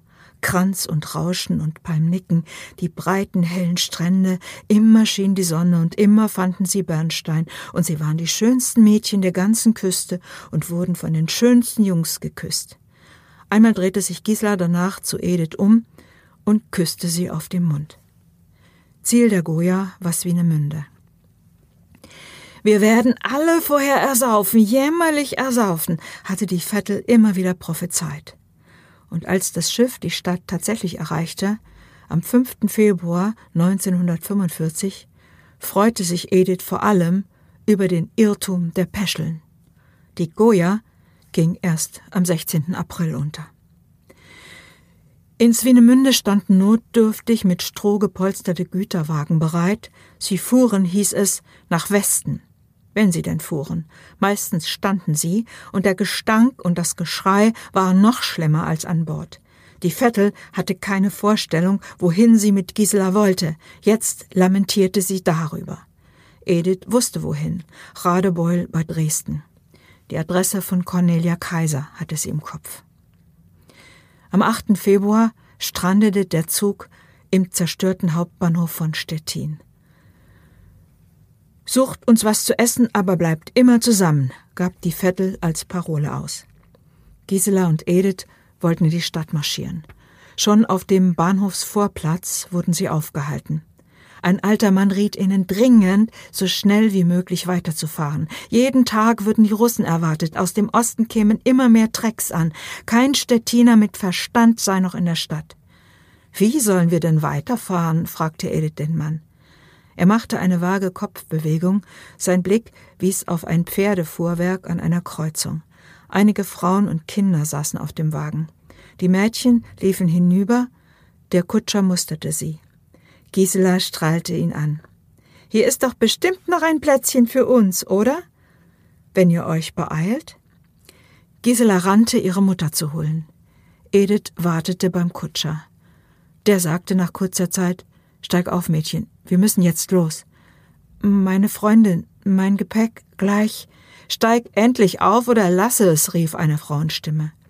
Edith kletterte auf den Wagen und sah Gisela und ihre Mutter winkend angehetzt kommen. Sie drehte den Kopf weg und betastete ihren Gürtel. In ihrem Brustbeutel steckte ihre Kennkarte. Sie fühlte sich schlecht und frei. Wohin willst du? fragte die Frau, die vom Wagen gerufen hatte. Radebeul, ich hab da Verwandte. Hast du was zum Tauschen? Warum? Du hast kein Gepäck dabei. Womit willst du dein Essen bezahlen? Edith schwieg. Als es dunkel wurde, hielt der Wagen an einem Bauernhof. Alle sollten in der Scheune schlafen. Edith fürchtete sich, sie sehnte sich nach Gisela und der Pescheln. Sie drückte sich um das Backsteinhaus herum und stieß auf eine Hintertür, an die sie klopfte. Niemand öffnete. Die Tür war fest verriegelt. Sie klopfte weiter und weiter. Irgendwann erschien eine Frau mit einer Petroleumlampe im Türschlitz hinter einer Kette. Was willst du? Hier schlafen. Ich bin allein unterwegs und hab Angst vor den Leuten. Komm rein.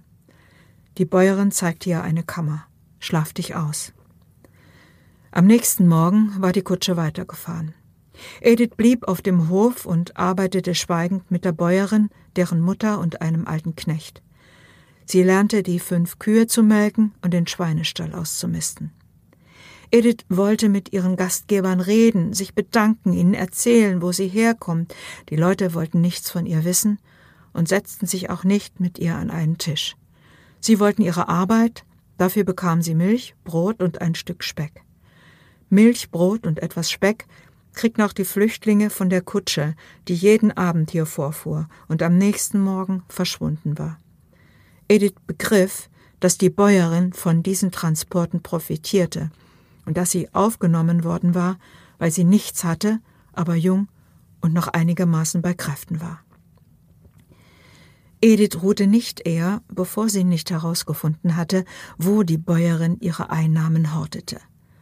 Es war ein Deckelkorb in der Waschküche, voller Bestecke, Porzellandöschen, Wollschals und Batistwäsche. Der Kutschverkehr ebbte im Laufe des Monats März ab. Die Russen sind bald hier, sagte die Bäuerin zu ihrer Mutter. Edith musste mit dem alten Knecht eine Grube ausheben. Wozu, sagte man ihr nicht, aber sie war sich sicher, dass der Inhalt des Korbs hier vergraben werden sollte. Im April kam der Kutscher noch einmal, sie fuhr mit ihm in aller Herrgottsfrühe davon. Das Kriegsende erlebte Edith in dem Städtchen Angermünde, wo sie sich bei einer Witwe als Kindermädchen verdingt hatte. Hier gab sie beim Suchdienst auch ihr erstes Lebenszeichen für ihre Eltern in Königsberg auf. Die Russen tanzten auf dem Marktplatz zum Akkordeon und ein paar junge Frauen tanzten mit ihnen. Eine davon war Gisela, streng bewacht von ihrer Mutter. Jeder ist sich selbst der Nächste, äußerte Gisela, als sie so unvermittelt auf Edith traf und setzte eine Papyrossa in Brand. Gisela trug den Wollpullover aus Ediths Rucksack, pustete ihr Rauch ins Gesicht.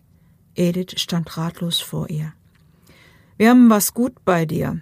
Das heißt, du nimmst uns mit nach Radebeul. Und der Pullover? Gisela zupfte an der Rose, die Maria als Zierde für den Pullover gehäkelt hatte. Der gehört mir. Das ist ja wohl das Mindeste. Die Pescheln forderte auch einen Tribut. Zum Beispiel hätten die Russen gerne Uhren, dann käme man in ihrer Zone auch weiter. Du hast doch bestimmt eine Uhr irgendwo versteckt. Die Vettel hatte Ediths Schatz also von Anfang an gerochen. Edith tat so, als habe sie das zierliche Damenöhrchen geklaut, das sie der Pescheln nach angemessener Frist aushändigte. Die Vettel zauberte so etwas wie einen Fahrschein herbei. Propusk, sagte sie, und nach drei Tagen in verschiedenen Zügen und auf Provinzbahnhöfen kamen sie in Radebeul an. Die Pescheln hatte vom großen Bombenangriff auf Dresden gehört und orakelte, dass das mit Radebeul schon deswegen gar nicht klappen könnte, viel zu viele Obdachlose. Dann standen sie tatsächlich vor einem völlig intakten Haus in einer völlig intakten stillen Straße und klingelten bei Cornelia Kaiser. Jemand steckte den Kopf aus dem Fenster und rief Wir sind voll, übervoll, wir können niemand mehr aufnehmen. Ich soll schön grüßen von Max Kowalski, einem Freund von Otto, schrie Edith aus Leibeskräften. Der Kopf verharrte kurz im Fenster, dann zog er sich zurück. Das Fenster schlug zu. Versuch's nochmal, drängte die Pescheln, die diesmal ganz und gar nicht recht haben wollte. Aber Edith setzte sich auf den Rand der Gartenmauer und weinte. Die Pescheln und Gisela beschlossen zu lauern, bis jemand das Haus verlassen würde. Es kam niemand, die ganze Nacht nicht und am Morgen auch nicht. Das Haus hatte natürlich einen Hinterausgang. Darauf waren sie nicht gefasst gewesen. Sie wanderten zum Bahnhof und bestiegen den nächsten Zug in die nächstgelegene Stadt. Dort bezogen sie ein Flüchtlingslager. Im Saal eines Gasthofs standen Doppelstockbetten. Edith und Gisela wurden zu Demontageeinsätzen eingeteilt.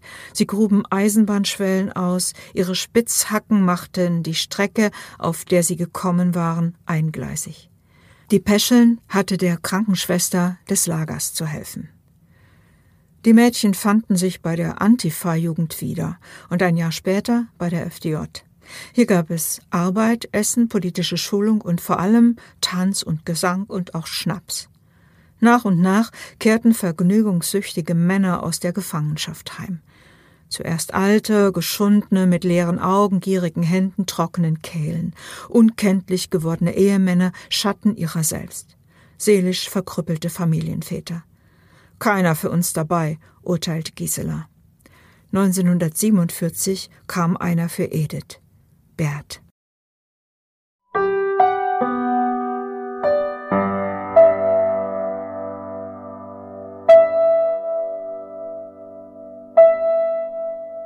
Elke, 8. Juni 2020.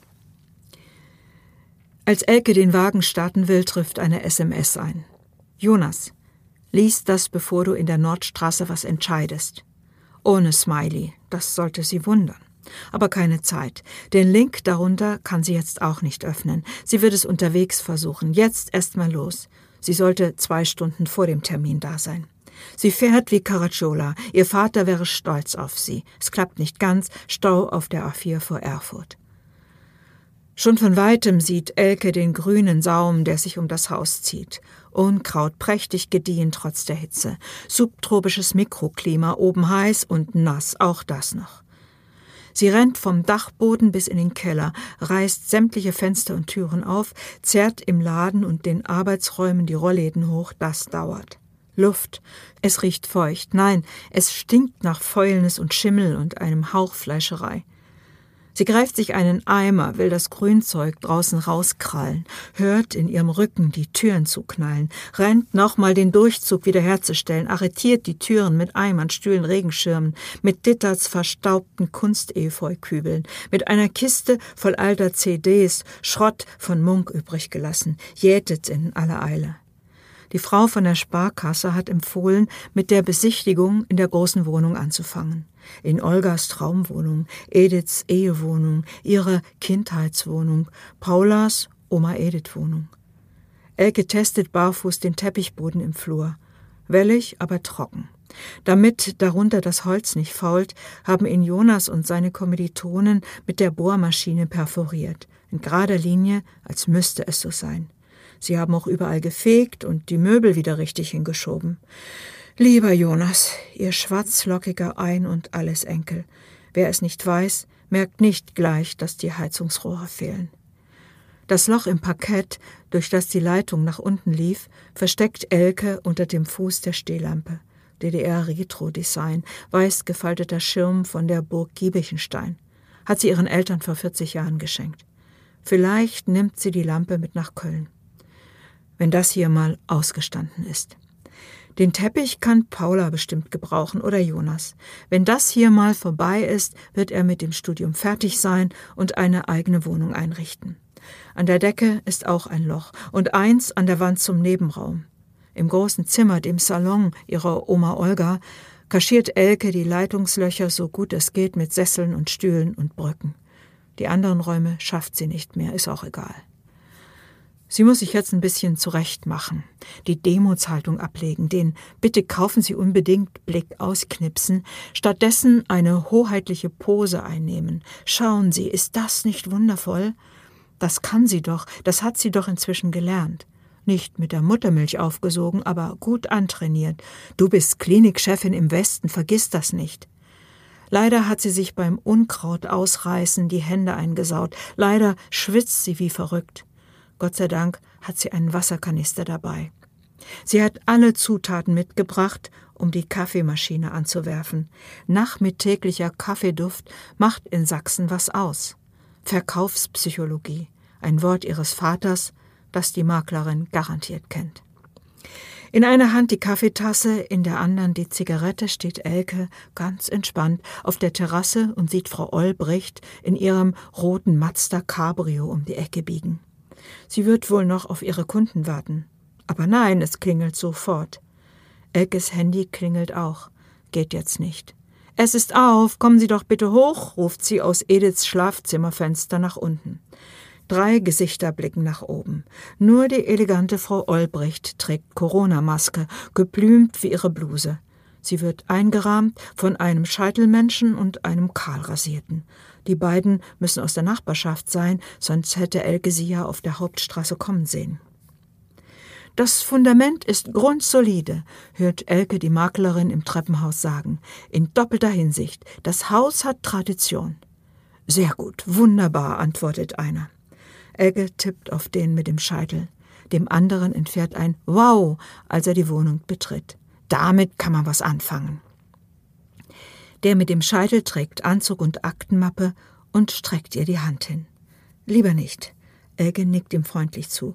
Oh, pardon, bei uns gibt es den Virus so gut wie gar nicht. Wir sind ja hier nicht in Köln. Wie kommt er auf Köln, denkt Elke. Ach ja, auf ihrer Maske steht Kölner Kanuclub. Der Glatzkopf, T-Shirt, reichlich Tattoo, knufft Elke feixend, Ellbogen an Ellbogen, Känguru groß. Vielleicht habe ich ja Glück, denkt Elke. Sie bittet das Trio ins Wohnzimmer ihrer Eltern, das Edith gerne mal umgeräumt hat, Jetzt sind die Nachwände Polstermöbel und die Ikea-Ballons an der Decke auch schon wieder alt. Elke entscheidet sich, vorerst keinen Kaffee anzubieten. Hinterher vielleicht.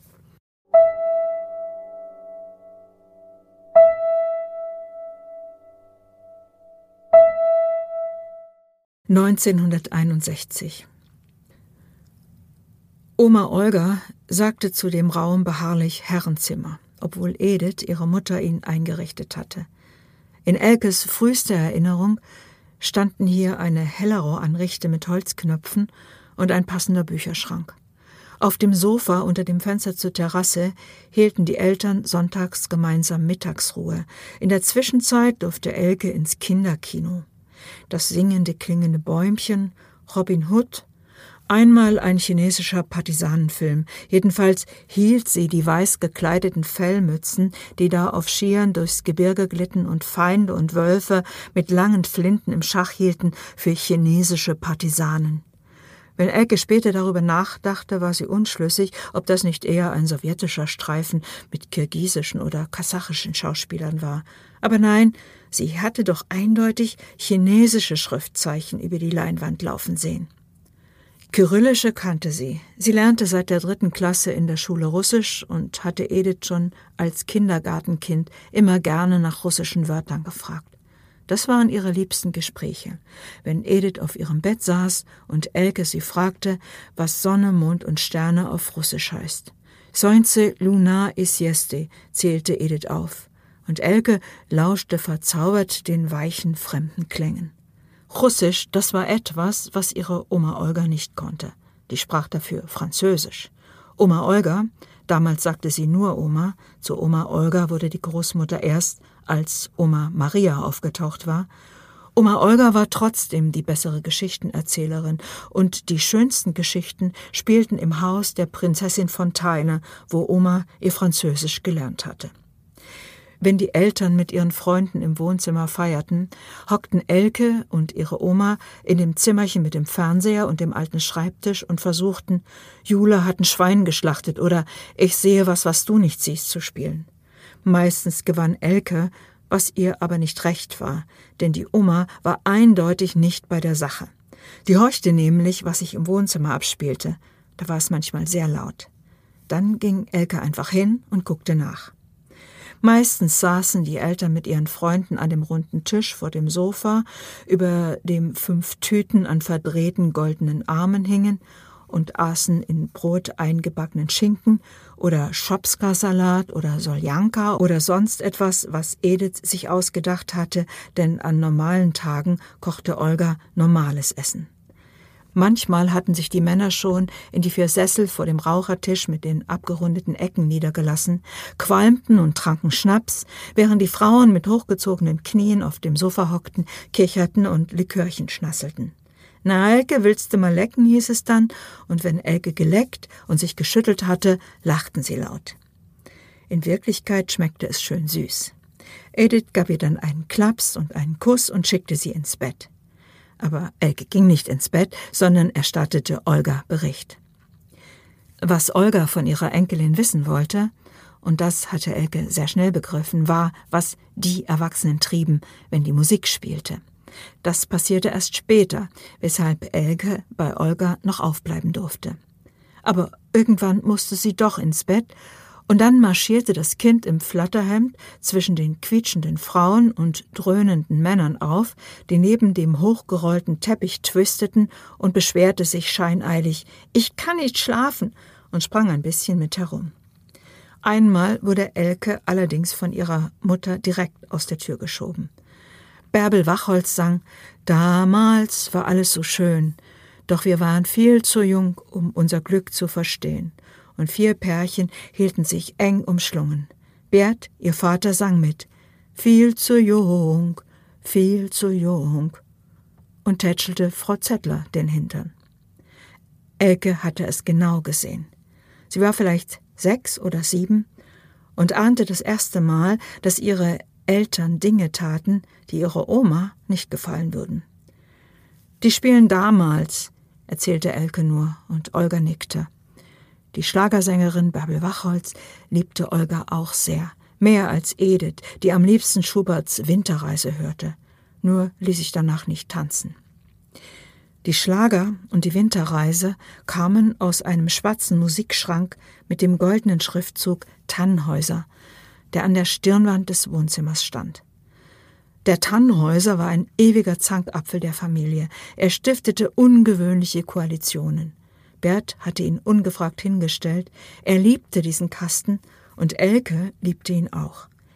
Edith fand ihn hässlich. Er verdarb ihr ganzes Hellerau-Konzept. Olga nannte den Schrank ein Ungetüm. Darin war sie sich mit ihrer Schwiegertochter einig, wenn auch aus anderem Grund. An seiner Stelle, wusste Elke von ihrer Oma, hatte ein Klavier gestanden. Ach, wenn das Klavier noch da wäre, seufzte die Großmutter von Zeit zu Zeit. Elke verstand das. Sie wünschte sich auch ein Klavier. Aber die Mutter war dagegen.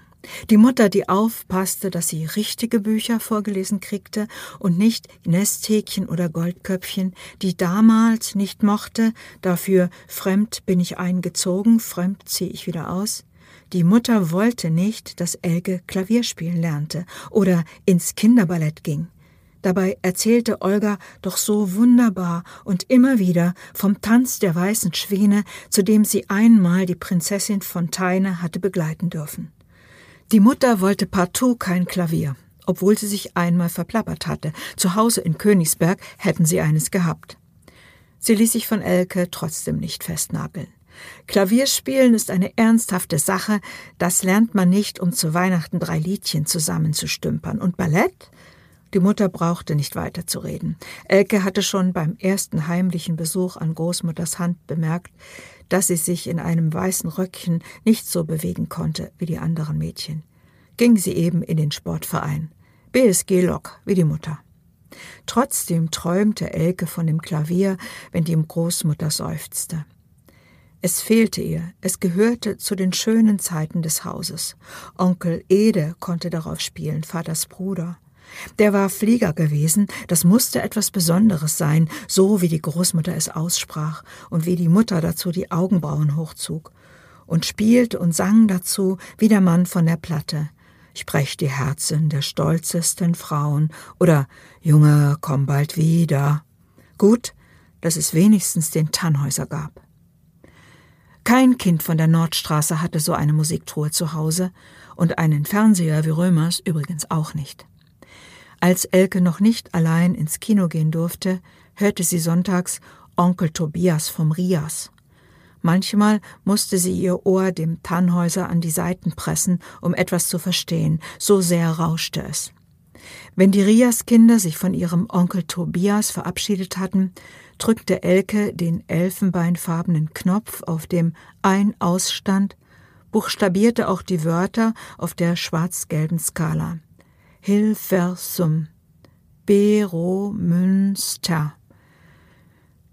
Das sind die Städte, aus denen Radio gesendet wird. Sie liegen in Holland und der Schweiz, hatte ihr Vater erklärt. Aber sie hatte doch eindeutig eine Sendung aus Berlin gehört. Und Berlin stand nicht auf der Skala und auch nicht freie Stimme der freien Welt. Aus Langeweile probierte sie die anderen Knöpfe, freute sich am hellgrünen Aufleuchten und Erlöschen des magischen Auges. Das durfte sie eigentlich nicht. Aber an diesem Sonntag konnte niemand schimpfen. Die Eltern waren verreist. Oma Olga schlief. Plötzlich quietschte rechts auf dem Tannhäuser der Deckel hoch, unter dem das Tonbandgerät versteckt war. Es hieß Smaragd. Elke hatte es einmal in Aktion gesehen. Darauf fuchtelte der Vater mit einem Ding, das an einer Strippe an das Smaragd gestöpselt war, seinen Skatfreunden vor der Nase herum. Was sagt die Sonne zu Ulbricht, wenn sie morgens aufgeht? Elke verstand nicht, was die Sonne sagt. Die Antwort ging in einer Lachsalve unter. Was sagt die Sonne, wenn sie morgens aufgeht? Elke brachte die Frage später bei der Mutter an. Guten Morgen natürlich, antwortete die Mutter. Elke war unzufrieden, da gab's doch nichts zu lachen. Das Geheimnis musste auf dem Smaragd sein. Elke versuchte wieder, den Apparat in Gang zu setzen, es kam nichts dabei heraus. Es drehten sich zwei Spulen, von einer wickelte sich ein Tonband ab, das war's. Niemand wollte ihr beibringen, wie das Gerät funktioniert. Elke würde es schon noch herausfinden. Sie hatte ja auch gelernt, wie man Schallplatten auflegt. Der Vater musste es ihr nur einmal zeigen. Der Plattenspieler steckte unter dem linken Deckel auf dem Tannhäuser und hinter der Tür unter dem Radioapparat verbarg sich der Plattenständer. Darin standen dicke schwarze Platten, die furchtbar kratzten, wenn sie aufgelegt werden. Die Musik klang ein bisschen nach der Blaskapelle vom Maiumzug, laut und schrill, aber es war Musik und kein Hundegebell. Elke musste lachen, weil sie Hundegebell erwartet hatte. Auf dem Etikett, das rund um das Loch in den Platten klebte, saß ein Hund vor einem Grammophontrichter. Das Grammophon stand auf dem Dachboden. Zu Opa Hugos Zeiten hatte es einen Platz auf dem Klavier gehabt. Und jetzt war das Klavier weg. Wo sollte das Grammophon dahin? Elke untersuchte die Platten in den Papierhüllen. Der Vater hatte in den Schrank eine Liste mit Schlagertiteln geklebt. Wenn bei Capri die rote Sonne, das kann ich niemals vergessen. Tippi Tippi Tipso, Marina, Marina. Elke fand, was sie suchte. Damals. Die Platte drehte sich so langsam, dass sich Bärbel Wachholz wie der alte, betrunkene Mann aus dem Café Zierold anhörte. Einmal, als sie mit der Großmutter und den Eltern dort Eis aß, hatte er sich neben der Dreimannkapelle aufgebaut. Erst wiegte er sich nur hin und her wie ein Seemann, dann sang er mit. Alle lachten und klatschten. Der Sänger fragte ihn, ob er alleine etwas singen wollte. Er setzte an, ganz langsam, ganz tief, ganz laut. Ein Wind weht, als er bei Hinaus auf See angekommen war, knallte die Tür. Die Mutter war weggerannt. Die Begleitung erstarb, langsam. Zuletzt hörte der Pianist auf. Der Mann grölte weiter, bis ihn ein Kellner vom Podest zog. Danach spielte die Kapelle das Lied noch einmal richtig. Irgendwann setzte sich die Mutter wieder an ihren Platz. Weder Vater noch Großmutter nahmen von ihr Notiz. Elke fragte lieber nicht. Auf Vaters Liste stand das Lied La Paloma. Elke suchte vergeblich nach der Platte im Ständer. Elke wusste nicht, wo das Klavier geblieben war. Zuerst dachte sie, dass Onkel Ede es mitgenommen hatte, als er weggezogen war. Aber als sie Onkel Ede mit der Großmutter in seinem nagelneuen Haus besuchte, war kein Klavier da. Onkel Ede lachte. Das haben sie weggeschleppt. Wer? Onkel Ede legte den Zeigefinger auf den Mund. So wie der Vater einmal den Zeigefinger auf den Mund gelegt und sie ermahnt hatte, in der Schule niemand von Onkel Tobias und von Rias zu erzählen. Auch Frau Heidenreich nicht? Niemand. Warum nicht? Darum, sonst darfst du es nicht mehr hören. Und wenn ich's doch tue, komme ich dann ins Gefängnis? Du nicht, aber Mutti und ich. Dann wäre sie mit der Oma allein. Elke fragte sich, ob das schlimm wäre. Eigentlich war sie ja immer mit der Oma allein, tagsüber, wenn die Eltern arbeiteten, abends, wenn sie mit Freunden im Wohnzimmer saßen, und in den Urlaub nahm sie sie auch nicht mit. Aber wenn sie mit Oma allein wäre, müsste sie ihr immer helfen, weil sie sich nicht mehr gut bücken konnte. Andererseits würden die beiden jeden Sonntag in den Gasthof Große gehen, sie würde Münzen in die Maschine werfen, und wenn drei gleiche Bildchen fielen, würde ein Haufen Klimpergeld herauskommen und Oma würde dafür Schnaps trinken. Wie hatte die Mutter sich darüber aufgeregt? Wenn sie mit Oma allein wäre, würde sie alle Geheimnisse aus dem Großvaterbett erfahren. Nicht bloß das von der Matrosenmütze mit den blauen Bändern, die Opa Hugo verloren und Oma gefunden hatte. Oder war es Onkel Hermann? Oma erzählte die Geschichte mal so, mal so. Jedenfalls war Oma Olga hinterher in Opa Hugo verliebt. Und Elke auch ein bisschen. Wenn sie mit Oma alleine wäre, wüsste sie schon, wie sie ihr eine Freude machen könnte, die Oma in geheimen Geschichten bezahlen würde. Einen Küchenstuhl holen, draufsteigen und das große Bild mit dem Schiff wieder aufhängen, was die Mutter im großen Zimmer hinter die Kredenz geschoben hatte. Der Sonntag, an dem Elke das Tonbandgerät Smaragd nicht in Gang kriegte, war ein heißer Tag im August. Bald kam Elke in die zweite Klasse. Oma war endlich aus ihrem Mittagsschlaf erwacht. Elke hatte sich Eiswurmperle aus dem großen Kühlschrank neben der Ladentreppe holen dürfen. Sie saßen auf der Terrasse.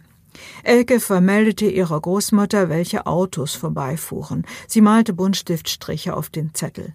Rot, Trabant, grün, Wartburg, gelb, weiß nicht. Elke kannte Trabanten und Wartburgs, es gab auch sehr wenige weiß nicht Autos. Danach hätte sie höchstens ihren Vater fragen können. Oma Olga kannte zusätzlich nur Autos von früher, die es kaum noch gab. Einen DKW zum Beispiel mit ausklappbarem Blinker. So einen hatten sie angeblich, als Elke noch ein Baby war. Während Elke zählte und vor sich hin palaverte, schlug die Oma mit einem Hammer auf Pfirsichsteine ein. Auf diese Weise gewann sie Bittermandelersatz für die Weihnachtsbäckerei. Sie haute oft daneben, ihre Rheumahände ließen immer wieder Pfirsichsteine im Ganzen oder halb zertrümmert unter den Tisch springen, dann musste Elke ihren Zettel weglegen und auf dem Boden herumkriechen. Elke nervte das, sie verpasste Autos. Sie hatte erst zehn Trabantstriche und keinen einzigen Wartburg. Dabei trieb sie das ganze Spiel nur, weil sie auf einen schwarz-weißen Wartburg wartete, RF 3191, den ihrer Eltern, mit dem sie aus dem Urlaub zurückkehren sollten. Zwei Wochen waren Vater und Mutter an der Ostsee gewesen. Die Oma gab es auf mit den Pfirsichen. Sie stemmte sich gerade mühsam hoch, um Kaffee zu kochen, als es klingelte. Elke war schneller an der Tür, prallte enttäuscht zurück.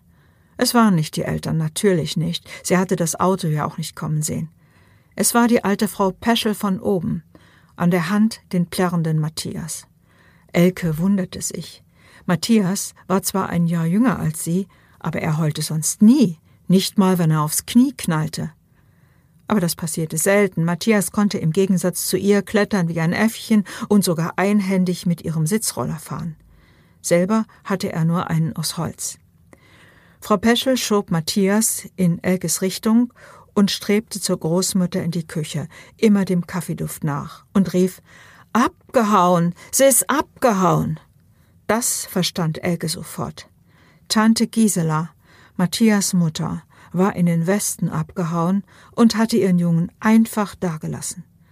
Elke postierte sich vor der Küchentür und hörte Oma Olga sagen, Ihre Tochter wird sich Arbeit und eine Wohnung suchen, und dann wird sie sie nachkommen lassen. Das geht nicht mehr, schluchzte Frau Peschel. Hören Sie kein Radio? Die haben angefangen, eine Mauer zu bauen. Seit heute ist die Grenze dicht. Matthias plärrte wieder los. Elke fasste ihn an der Hand und weinte auch. Als Frau Peschel ging, zog sie Matthias hinter sich her wie eine Puppe. Elke schmiss sich auf den Teppich im Salon drückte die Augen zu und betete. Lieber Gott, mach, dass Mutti und Vati zurückkommen. Jetzt, gleich. Warum sind sie noch nicht da? Sie wollten doch heute kommen. Bis dahin wollte sie die Augen nicht mehr aufmachen. Hatte Vater nicht gesagt, dass er am liebsten mit Sack und Pack in den Westen ginge, wie Onkel Ede? Wenn nur der Laden nicht wär, wenn nur das Haus nicht wär? Aber hatte Mutter nicht gesagt, nie wieder Flucht? Und wer war stärker? Der Vater. Elke heulte und heulte und heulte. Niemand vermisste sie, nicht einmal die Oma kam, nach ihr zu schauen. Die Oma hatte Frau Peschel getröstet, Gisela sei doch eine liebe Tochter, die würde Mutter und Sohn nicht im Stich lassen. Dabei wusste Elke ganz genau, was Oma von Gisela wirklich hielt. Oma hat es in der Kneipe zu ihrem alten Freund Fritze gesagt. Pack, nichts gelernt und noch dazu ein uneheliches Kind. Die Oma mochte es auch nicht, wenn sie mit Matthias spielte. Warum, konnte sie nicht so recht erklären. Darum.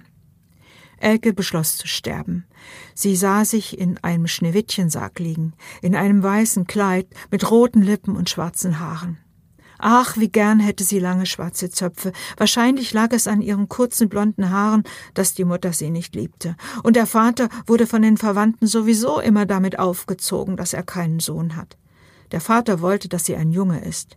Er redete nicht viel mit ihr, nur im Schwimmbad. Da stand er am Beckenrand und scheuchte sie immer wieder ins Wasser. Sie sollte unbedingt das Schwimmabzeichen machen. Erste Stufe wenigstens, am besten schon die zweite. Keiner liebte sie. Die Oma kam nicht, Mutter und Vater kamen nicht. Sie stand auf, horchte, nichts. Elke schaute in den Spiegel. Wie Schneewittchen sah sie nun mal nicht aus, nicht einmal richtig bedauernswert, wie das Mädchen mit den Schwefelhölzchen. Dazu war sie nicht dünn genug.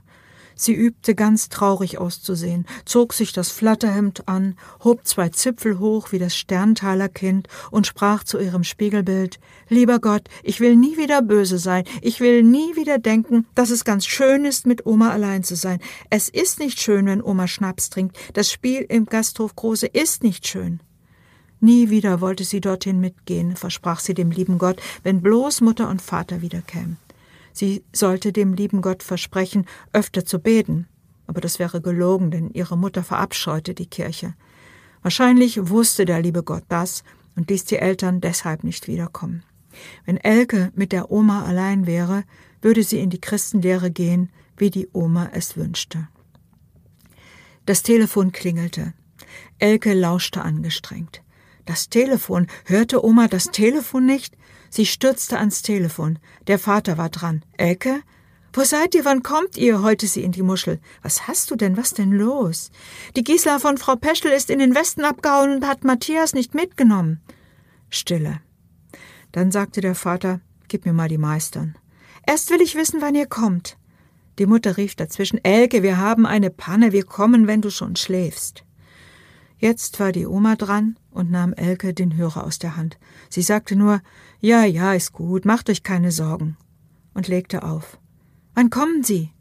Der Motor ist kaputt, Sie müssen erst jemand finden, der Ihnen hilft, das kann dauern. Elke sollte jetzt schlafen gehen. Elke wollte nicht, sie wollte warten. Sie konnte es allein nicht aushalten. Sie glaubte nicht, dass die Eltern eine Panne hatten. Sie war sicher, dass sie in den Westen abgehauen waren. Zu Onkel Ede, der hatte Platz in seinem Haus, sie wusste das. Sie war ja mit der Oma dagewesen, gleich zu Beginn der Sommerferien. Elke ging ins Bett, um endgültig zu sterben. Dann würden alle bitter bereuen, was sie ihr angetan hatten. Aber dann war es zu spät. Im Traum hörte sie, wie die schweren Flügel der Haustür geöffnet und geschlossen wurden. Am frühen Morgen tappte sie ins Schlafzimmer ihrer Eltern und zwängte sich zwischen sie. Der Vater drehte sich weg. Die Mutter nahm sie in den Arm. Versprichst du mir, nie wieder ohne mich wegzufahren? Nie, nie wieder? Schlaf jetzt, Dummerchen, schlaf. Die Angst, von den Eltern verlassen zu werden, sollte Elke die ganze Grundschulzeit über begleiten.